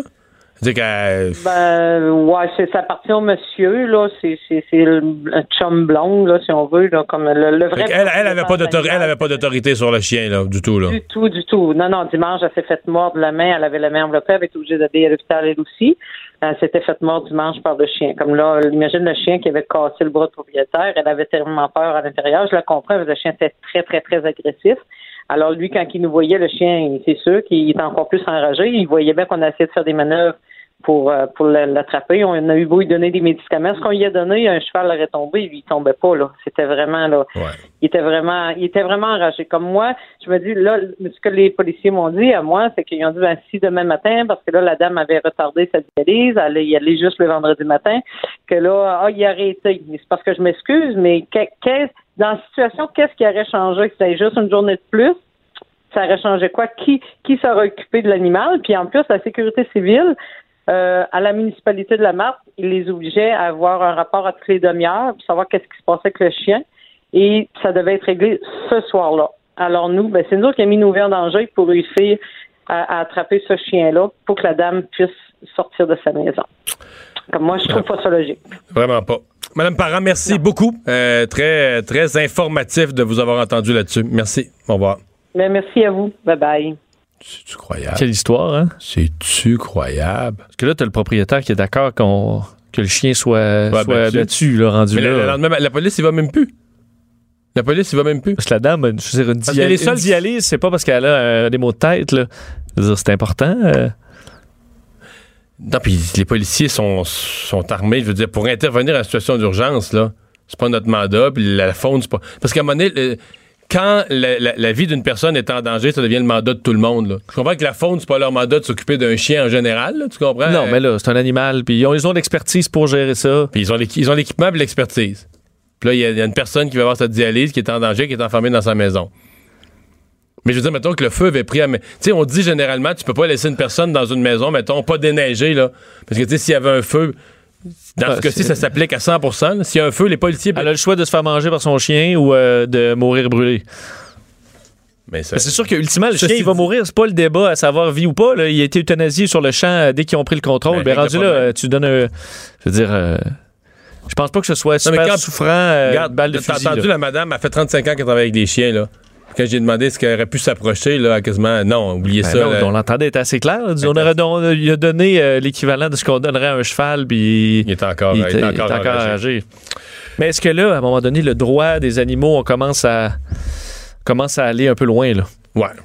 Euh, je, je, je, je serais, je serais curieux, là. Parce qu'on parle pas de faire souffrir un animal. Là, Là, Non, on parle du qu'il tout, du va le Non, chien, mais- il- Mais, je vais pousser ça plus loin. Je veux dire, la sécurité publique du Québec, les patrons de la Sûreté du Québec, il y a du monde qui ont des questions à répondre. À mon avis, on est en présence de non- non-assistance à une personne en danger. Il y a des gens à l'heure actuelle qui, au niveau des autorités, des gens payés à gros salaires, sont coupables de non-assistance à une personne en danger. En fait, les personnes qui ont donné assistance à cette personne-là, c'est les gens. Elle a tout à fait raison. La madame a dit nous, on est un petit refuge, des bénévoles, puis des gens à bas salaire dans un petit refuge pour animaux. Euh, pas chic, là. On va, euh, ouais, on va changer de sujet. On a assez parlé de ça. Le retour de Mario Dumont, l'analyste politique le plus connu au Québec. Cube Radio. On a assez parlé, mais on va y revenir aux chiens pour aller chercher plus de détails de personnes responsables éventuellement. Tout de suite, on va parler de cette euh, situation des euh, Panama Papers. C'est un peu une, une double nouvelle, c'est-à-dire que il y a le fait que, bon, à travers le monde, les Panama Papers euh, ont, ont permis de recueillir de l'argent, puis après ça, il y a le portrait chez nous. Ben, c'est ça, parce qu'on se rend compte que 22 États concernés par ce- cet immense scandale, évidemment, de, de nombreuses répercussions un peu partout dans le monde. De, On- on de réussit- paradis fiscaux, là, pour les gens, les gens moins au courant. Euh, et euh, on- ils, ont, ils ont récupéré les 22 États à 1,2 milliard de dollars en impôts impayés, ce qui est quand même bon, euh, ce qui est quand même pas mal. Et ce qu'on se rend compte, c'est que euh, au- et d'ailleurs, le- le- ceux qui ont le- disons, le- la, la tête à ce, à ce niveau-là, c'est les, les Britanniques avec 252 millions de dollars récupérés, l'Allemagne 183 millions, la France avec 136 millions. Mais si on descend, on descend, on descend, on se rend compte qu'au Canada, euh, ben c'est c'est long et compliqué. Il y a eu des vérifications, mais et 15 millions de dollars ont été euh, récupérés sur le 1,2 milliard euh, global. Disons que c'est peu. C'est ça peut être vu qu'on n'est pas le plus grand pays, mais ça peut paraître peu. Alain Deneau, euh, spécialiste des euh, paradis fiscaux, est, est avec nous. Bonjour. Bonjour. Est-ce qu'il y a une explication euh, valable, logique et acceptable pour les citoyens canadiens à voir leur gouvernement avoir récupéré si peu? Ben, un des problèmes auxquels on est confronté depuis longtemps, là, quand il est question des paradis fiscaux, c'est qu'on en fait, et c'est devenu un- une, une réalité, là, un, un enjeu technique, juridique, hein, fiscaliste, plutôt qu'un enjeu politique. hein. C'est-à-dire qu'on, pour le dire autrement, on, s'acharne à régler les problèmes en aval plutôt qu'en amont. Hein, C'est-à-dire que plutôt que de s'attaquer à, à l'infrastructure des paradis fiscaux, hein, aux paradis fiscaux eux-mêmes, à leur politique, en amont, sur un plan diplomatique, par exemple, on les laisse évoluer, puis après coup, on essaie d'attraper les fraudeurs. Euh, et bien sûr, c'est l'Agence canadienne du revenu qui a euh, euh, les pleins pouvoirs pour tenter de traquer les, les fraudeurs. Mais du moment qu'on voit les choses de ce point de vue-là, il n'y a plus tellement de place pour le débat démocratique. Parce que vous et moi, on ne sait pas du tout qu'est-ce qu'il y en est de ces dossiers-là, qui est concerné. Il y a encore le, secret qui, prévaut sur les affaires fiscales des, individus, des sociétés.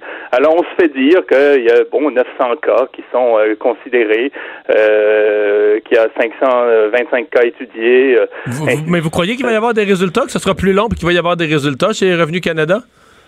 Mais c'est qu'on est on est face à des cas euh, qui concernent un rapport à la loi extrêmement complexe. Aujourd'hui, le Canada en particulier a fait en sorte qu'il soit extrêmement difficile de distinguer ce qui est légal de ce qui est illégal. Donc vous avez des, des acteurs qui sont assez puissants pour placer des fonds dans les paradis fiscaux, puis vous imaginez pas que c'est pas l'équivalent de l'épargne des Québécois moyens.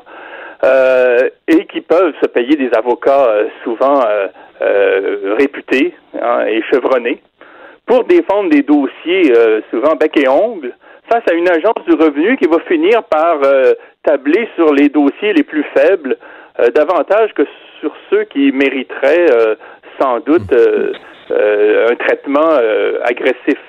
Et c'est exactement l'argument qui a été donné il y a quelques années par l'Agence du revenu quand on a préféré régler hors cours hein, euh, des ententes avec des euh, fraudeurs fiscaux là, qui avaient été épinglés. Hein, on, se, on se rappelle hein, que c'est la firme KPMG qui était euh, mouillée dans cette affaire. Les clients, ses clients avaient canalisé des fonds à l'île de Man. Et on avait dit, ben, finalement, il est moins coûteux de régler hors cours que de poursuivre.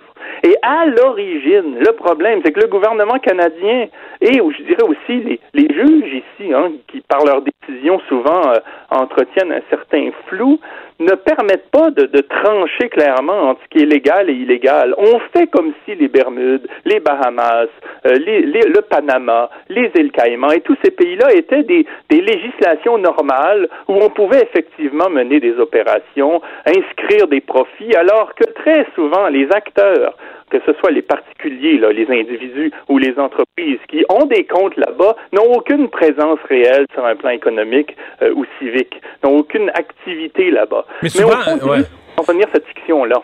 Ouais, mais souvent on nous dit euh, ça peut être parfaitement légal pour un citoyen si, si tu as des revenus au Canada que tu as payé tes impôts dessus. Donc, c'est pas c'est pas, pas de l'évasion. Tu as payé tes impôts dessus tu peux décider d'ouvrir un compte dans un autre pays, euh, d'y transférer des placements ou des sommes qui sont à toi. Euh, on dit tu pourras peut-être pas le rapatrier au Canada, tu pourras plus le ramener au Canada ensuite, mais il euh, y, a un bout d'utilisation ou de déplacement d'argent vers ces pays-là qui peut être légal, non?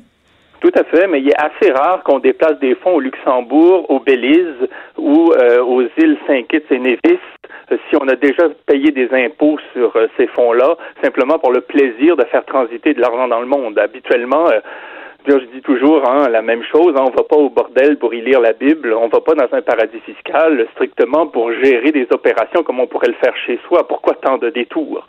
Il n'y a, a, pas de justification autre là sur un plan pratique au recours au paradis fiscal, si ce n'est que d'éviter le fisc ou d'une manière beaucoup plus large d'éviter la loi, que ce soit sur le droit du travail ou sur euh, un certain nombre d'opérations liées aux assurances, par exemple, ou à, à des filières d'activités comme l'investissement euh, financier sur les marchés financiers bon, il euh, y, a, les, les fameux hedge funds, là, les fonds de couverture qui peuvent être euh, comme ça des leviers, comme ça qui permettent d'éviter les contraintes légales dans juridiques dans certains pays. Mais euh, mais bon, le, problème ici, c'est qu'on a on a et le problème il, il, existe autant en Allemagne, en France qu'ici, mais d'une manière particulière au Canada on a rendu légal, euh, par bien des aspects, le recours aux paradis fiscaux.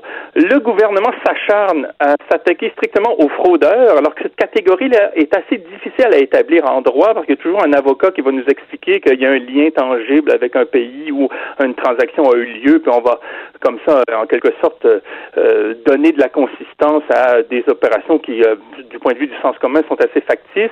Et il y aura toujours potentiellement un juge qui, au terme de démarches judiciaires extrêmement lourde et coûteuse pourra donner raison à un contribuable face à l'agence. Alain Deneau, merci de nous avoir parlé aujourd'hui. Merci à vous. Au revoir. Mario Dumont. Il s'intéresse aux vraies préoccupations des Québécois. La santé, la politique, l'économie. Jusqu'à 17. Le retour de Mario Dumont. La politique, autrement dite.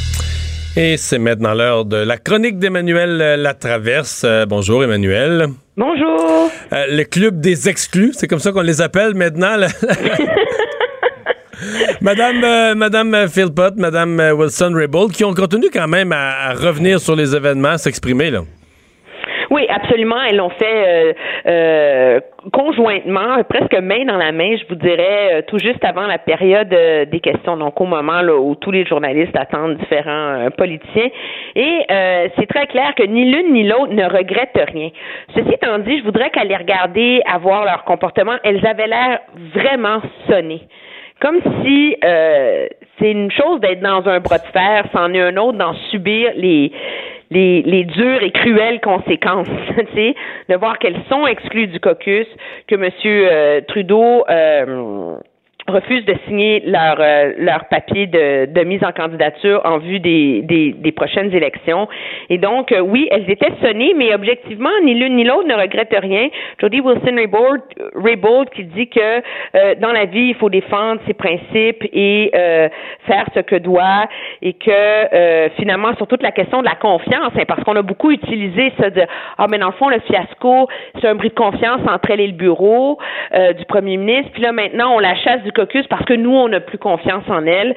Là-dessus, elle dit ben finalement la, la confiance, c'est euh, euh, ça se fait ça se fait à deux hein euh, et que et que quand M. Trudeau dit que c'était inconcevable qu'elle euh, qu'elle enregistre une conversation téléphonique avec le greffier du conseil privé mais elle répond que c'est inconcevable euh, de se mettre à piétiner l'indépendance d'un pro- procureur et de mettre en péril la règle de droit au Canada.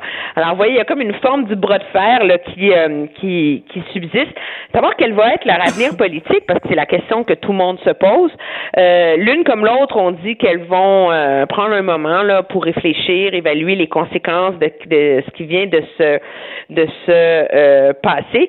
Mais fait intéressant en français, Madame a dit c'est vrai que c'est pas quelque chose que j'avais vu venir. Euh, mais je dois vous dire, quand on lui a demandé si elle était déçue de Justin Trudeau, et elle a dit, le premier ministre a bien dirigé notre pays au cours des dernières années et je lui souhaite l'opportunité de finir son bon travail. Oh, quand même.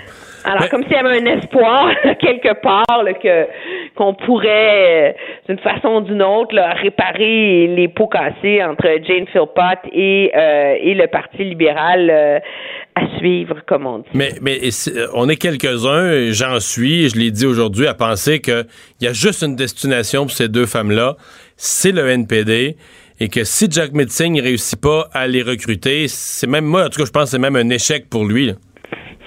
Euh, c'est pour Jody Wilson-Raybould, ce serait un, un calcul quand même assez facile. Et je vous dirais même, Mario, que la rumeur qu'elle traverse la Chambre et aille au NPD euh, circulait avant même qu'elle soit euh, chassée du caucus libéral. là. Le NPD qui se veut un champion de la réconciliation, euh, des valeurs progressistes, etc. Euh, mais quand même, il y aurait une entourloupette à faire, là, parce que jusqu'à hier, euh, on a juste à aller lire sa lettre et son plaidoyer. Elle défendait les valeurs libérales, l'importance de ce gouvernement-là. Ouais, je veux bien, là, mais dans la vraie vie, là, euh, je Ouais, comprends ouais. que c'est plus... mais elle opère pas dans la vraie vie, elle. hein. C'est ça, la- Ouais, je pense que ouais. c'est la, la leçon qu'on a tirée de tout ça.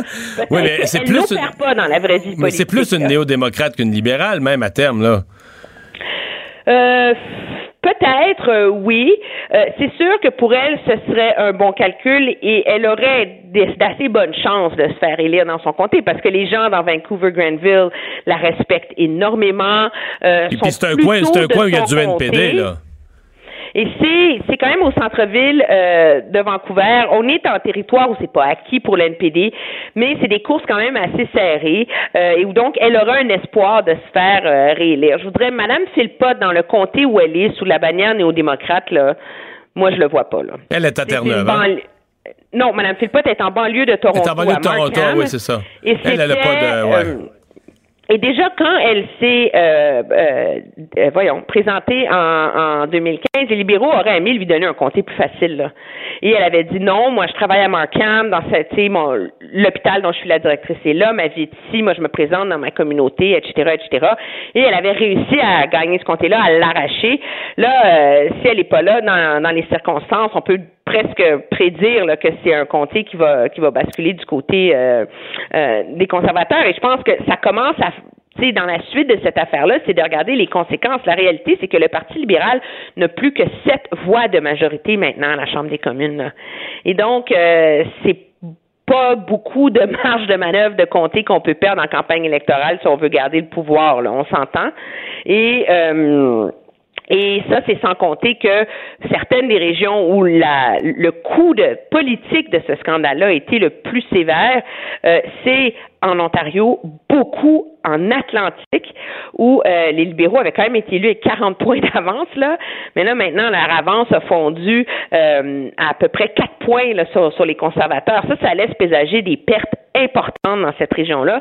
Et il y a le même calcul qui se dessine, euh, je vous dirais, en ce moment, du côté du Québec, bien qu'au Québec, à cause de la dynamique à 3 avec la remontée du bloc, là, je pense qu'il est pas mal trop tôt pour qu'on se lance à faire des prédictions. Ouais. Bon, parlons de M. Trudeau. Lui, son lendemain d'expulsion de députés, euh, il y avait, c'était une journée particulière pour les femmes aujourd'hui, entre autres pour des jeunes femmes à la Chambre des communes, avec cet événement, comment on appelle ça, les héritières du suffrage? Les héritières du, suffrage. Et je pense que ça fait clairement partie euh, du calcul d'avoir euh, congédié Jody Wilson-Raybould et Jane Philpott hier soir plutôt que de le faire aujourd'hui parce que c'est euh, une genre de conférence qui a lieu à tous les ans. Il y a un, organisme plutôt anglophone qui s'appelle Equal Vote qui recrute, euh, qui fait la promotion des femmes en politique. Ils ont un événement vraiment extraordinaire où ils font venir 338 femmes, de jeunes femmes, là, des, des étudiantes à l'université, etc.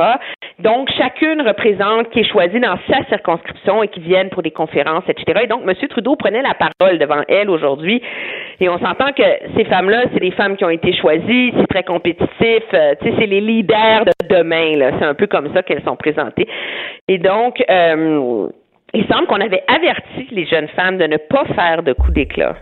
Euh, et ça, ça s'est mis à circuler sur les médias sociaux. Mais quand M. Trudeau s'est présenté pour faire sa conférence, il y en a à peu près une trentaine d'entre elles qui se sont levées, qui lui ont tourné le dos, en voyant un signal ainsi assez euh, assez fort pour euh, pour dénoncer son échec, ce qu'elle voit comme la trahison de ses idéaux.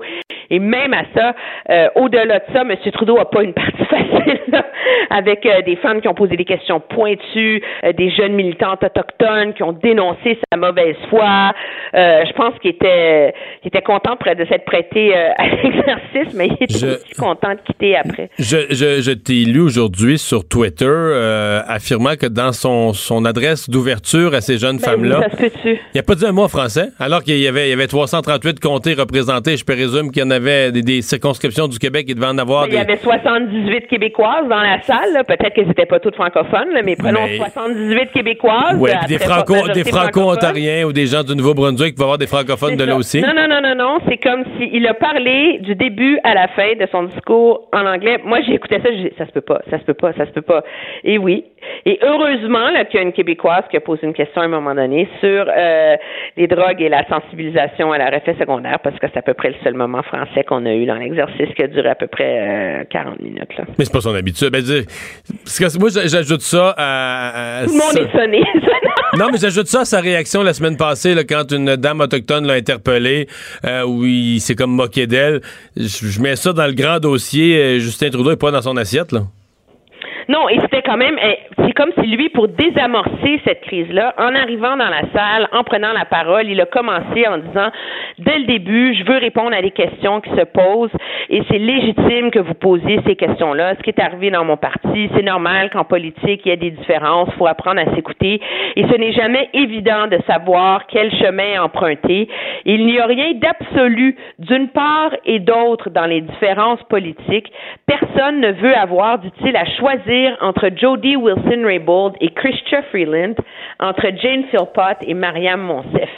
La diversité ne fonctionne que s'il y a de la confiance dans l'équipe, etc., etc. Donc, c'était quand même intéressant qu'il a, euh, c'est comme s'il il n'ose toujours pas totalement euh, se dissocier de, de Jody Wilson-Raybould, de, de Jane Philpott, en continuant de, de souligner leur intégrité euh, et, euh, et l'importance du rôle qu'elle jouait dans son gouvernement, même si euh, 15 heures plus tôt, il les avait congédiés et sérieusement mis en péril tout avenir politique pour les deux femmes. Mais est-ce qu'Emmanuel, l'image féministe de Justin Trudeau est vraiment écorchée? Parce que, ultimement, ça n'a pas vraiment rapport avec le dossier Wilson Raybould ou Jeff, Jane Philpott. Ça, ça donne un peu que ce soit des femmes, mais on met deux hommes dans la, exactement les mêmes circonstances, puis il aurait été supprimé du, du caucus peut-être même bien avant. Moi, je suis d'accord avec toi que si tu avais pris deux hommes blancs, ça ferait très longtemps qu'ils auraient été ben, c'est ça. Je vais, je vais oser euh, le dire. Pourquoi? Parce que euh, Mme euh, Wilson-Raybould était plus qu'un symbole et euh, elle était la voix de ce gouvernement euh, dans tout le processus de réconciliation et donc elle jouait un rôle très important à ce chapitre et on était conscient du coup politique qui venait avec. Écoutez, moi, je pense que cette question de féminisme, elle n'est pas noire ou blanc. Je pense pense qu'on peut pas euh, mettre en douter euh, du féminisme de M. Trudeau sous prétexte qu'il les a congédiés maintenant. Objectivement, tous les analystes, tous les observateurs de la scène politique s'entendent pour dire qu'il y avait plus le choix. Mais s'il n'y avait plus le choix, c'est pas une affaire de féminisme. Ceci étant dit, moi, je pense qu'on est rendu dans la discussion sur le rôle des femmes et des minorités en politique où il faut aller au-delà du quota. Accepter des femmes, accepter des gens qui sont issus de la diversité, c'est plus seulement euh, de dire, regardez, on a le même nombre de femmes que d'hommes. L'importance d'avoir des femmes et des gens issus de différents milieux, c'est qu'ils pensent différemment, c'est qu'ils ont une approche différente, une philosophie différente, et c'est à ça que ça sert, objectivement, là, de, d'avoir des, des vues, des points de vue. Et la réalité, c'est que depuis le moment où elle est au Conseil des ministres, Madame Wilson-Raybould avait une approche qui était fondamentalement différente. Et donc, si on n'est pas capable de respecter ça chez notre procureur général, c'est là qu'on a un problème avec ce jeu du féminisme et de la diversité, parce que euh, je pense que pour un premier ministre, surtout qui dit féministe comme M. Trudeau, c'est pas assez de vanter l'égalité des femmes et des chances dans les pays du tiers-monde, puis en Arabie saoudite, il faut être capable d'aller au bout de l'exercice sur des enjeux beaucoup plus sérieux, beaucoup plus litigieux dans sa propre gouvernance. Et je pense que c'est là qu'il y a eu un échec de la part du gouvernement. Merci beaucoup, Emmanuel. Le retour de Mario Dumont, l'analyste politique le plus connu au Québec. Cube Radio. Cube Radio. Autrement dit. Et c'est le moment de parler sport, euh, Dave Morissette. Salut. Hey, comment ça va, Mario Vincent? Ça va très bien. Tu nous avais dit que tu t'en allais au Centre Bell hier. Parle-nous de tes observations face à la victoire du Canadien. Non, mais hier, est-ce que vous avez prédit la victoire du Canadien hier? Tu l'avais prédit. Je misais sur l'engagement du Lightning hier. Je ne veux pas dire que le Lightning a mal joué, mais le Canadien était prêt pour ce match-là. Je pense que du côté du Lightning, ce match-là n'avait aucune signification. On parlait du fameux record. Bon, peut-être que ça va les motiver. Euh, le record de victoire. Moi, j'ai aimé la façon que le Canadien a joué, s'est comporté. Tu sais, on parle souvent de discipline. Pas juste le, Canadien en passant, là, depuis le fameux match contre les Sabres de Buffalo, la victoire, pas samedi dernier, l'autre avant, Claude Julien a piqué une crise à ses joueurs, tellement qu'il n'y avait pas eu d'entrevue d'après-match. La première étoile, souvent, ah la voix reste, reste sur la patinoire. Puis Claude avait décidé qu'il n'avait pas d'entrevue, même après la victoire de 7-4, avait parlé à Chat, puis notamment à Domi. Depuis ce match-là, Canadien discipliné. Oui, il n'y a pas eu de pénalité. Encore hier, il y a eu une pénalité, là, je pense, un 4 contre 4 mais euh, aucune pénalité de match précédent contre Winnipeg. Discipline aussi dans sa façon d'appliquer le, système de jeu de Claude Julien. On met de la pression sur Lightning. Hier, là, les, les, le Canadien, il y a eu Gallagher qui a un échappé. Tommy a marqué euh, en fin de match. Mais on attend, on attend les bijoux, on attend les erreurs des autres équipes. On était tellement rapide, on force les défenseurs à faire des erreurs. Le Canadien hier était résilient, mais plus que ça. Là, je m'emporte, là, mais, l'ambiance au Centre Bell, non, mais c'est fou, là. C'est comme les séries avant les séries. Non, mais je, ne sais même pas si. Je pense que les gens vont être déçus si le Canadien entre en série. Quand même. Non, mais ça, tu nous ramènes, là, moi pas là-dessus, tu nous ramènes qu'on a baissé la barre. On est excité parce que le Canadien. on est excité pas parce qu'on pense que la Coupe est à portée de main. on sait qu'on est on sait qu'on n'a pas d'équipe ni cette année, ni l'année prochaine, ni l'autre après. On n'est pas compétitif pour la Coupe. Mais on se dit, ça serait-il écœurant s'ils pouvaient au moins faire les séries, puis on capote pour être au centre belle sur le bout de notre siège dans l'espoir qu'ils fassent les séries. Ben, c'est ça pareil, là. Ouais, mais les gars, mais, ouais, je le sais, mais c'est ça. C'est ça, pareil. moi, j'étais un de ceux qui voulaient que le Canadien s'améliore à la date. Je ne sais pas votre point de vue là-dessus, là, mais tu sais, on, sais, je trouvais ça plate de voir le discours de, Marc Bergevin qui fait un travail exceptionnel cette année. Regarde, je veux dire, son équipe devait pas être là, il n'y avait aucune attente. Quand il n'y a aucune attente, puis tu te bats pour une place en série, ben, t'as, pas beaucoup de, de, de, de, chances de te planter. Les attentes, il n'y en avait pas cette année. Mais j'aurais aimé ça, voir le Canadien peut-être s'améliorer encore plus, faire un statement, faire. Mais, mais, ça pour dire. Oui, tu as raison, Mario, de dire que la barre est basse. On va, on, on veut simplement participer aux séries. Mais il y a un buzz présentement. Puis cette équipe-là, hier, s'est présentée dans, dans un moment névralgique. C'est- Tu sais, présentement, là, c'est critique sur le Canadien. Moi, là, j'ai beaucoup d'admiration pour les gars parce que, tu sais, j'ai joué avec plusieurs gars qui, euh, qui ont été des bons leaders, mais je n'ai vu aussi des gars qui avaient hâte à la fin de la saison. Vous savez, les gars, ça existe. Ça existe dans le milieu du travail. On a tout le nos vacances, là. Mais tu sais, faut pas que tu vives tes vacances deux semaines avant. Tu sais, prévois pas de, de, de billets d'avion. Mais, mais je l'ai vu, ça. Je l'ai vu dans le passé. Mais moi, hier, euh, on a beaucoup parlé de Lekonen cette année. Euh, puis, tu sais, bon, qu'est-ce que Lekonen fait? Saison décevante. Mais ce gars-là, hier, il est en feu. Puis, il n'y a pas d'adon dans, dans la vie. Il n'y a pas, moi, a, pas de hasard au hockey. Tu sais, oui, tu peux être chanceux, mais tu regardes l'implication de Lekonen, tu regardes à côté, là, ce que Gallagher fait. C'est inspirant, ça. Ce gars-là, ça présente match après match. Euh, je pense pas que, que Gallagher a eu d'étoiles hier, là. Euh, Oui, il y a un troisième. ah ouais, la troisième. Bon, pense, j'étais ouais, ouais, J'étais j'étais plus là pour la troisième étoile. Mais euh, Gallagher, hier, je pense c'est 5-6 lancés, 5 mises en échec. Écoute, c'était faux. Puis le Canadien a tiré de l'arrière à deux reprises. C'est pas, à l'exception du but de Domi, là, c'est des buts d'acharnement. On est devant le filet. Armia lance du coin de la patinoire, puis ça rentre.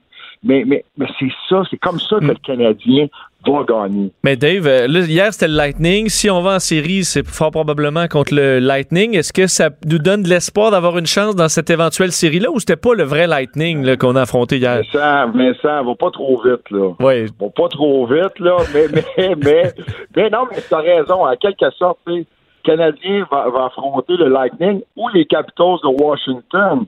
Tu sais, c'est l'adversaire. Parce que se faire battre en quatre, c'est pas si excitant que ça. Là. Faut qu'on Ah ait au moins une chance. là, là. Non, non, non, non, mais moi, je, moi, je vois pas ça de même. Une fois que tu es en série, si le Canadien en gagne un, on sait jamais ce qui peut arriver. Puis, tu sais, tu sais, être honnête, je pense pas que le, le Lightning hier, regardez juste les présences hier de Kucherov sur la patinoire. Je pense qu'à un moment donné, il était là pendant une minute dix. Tu sais, normalement, là, c'est 45 secondes. Euh, il y a eu, je pense qu'il y a 10 joueurs qui ont des, des présences de 50 secondes. C'est long. C'est long. Hier, on a donné beaucoup de jeu, à- de temps de jeu à Paquette. On commence un peu à reposer certains joueurs. Mais euh, c'est- Pasquale, mais je sais pas si avec Vasilevski que le, le- le Lightning l'a remporté. Là, il a quand même été solide, Pasquale, à l'exception du, euh, du filet de, de, de Armia. Ouais. Ah, il, il- il a été solide. Euh, hey, je voulais vous parler, je sais pas s'il me reste de temps, là, du temps, là, mais ce soir, la Oui. Ligue de hockey junior majeur du Québec, OK, on dévoile les 50 meilleurs joueurs de l'histoire. Euh, et euh, moi, c'est drôle, hein, parce que je, regarde, j'ai joué contre un gars qui s'appelle Patrice Lefebvre. Vous allez voir son nom, là, si on peut lire un peu partout. C'est un gars de 5 pieds 5. Euh, je l'ai affronté, moi, dans la Ligue internationale. Puis il venait quitter Shawinigan quand j'arrivais. J'ai été repêché en 88. Juste rappeler que j'étais un, un premier choix à Shawinigan. Juste euh, comme ça, là, entre parenthèses. C'est bien entendu. Euh, non, mais, mais je fais des blagues, mais euh, Lefebvre a été, tu sais, c'est le premier marqueur de l'histoire, le- le- le meilleur marqueur de l'histoire de la Ligue.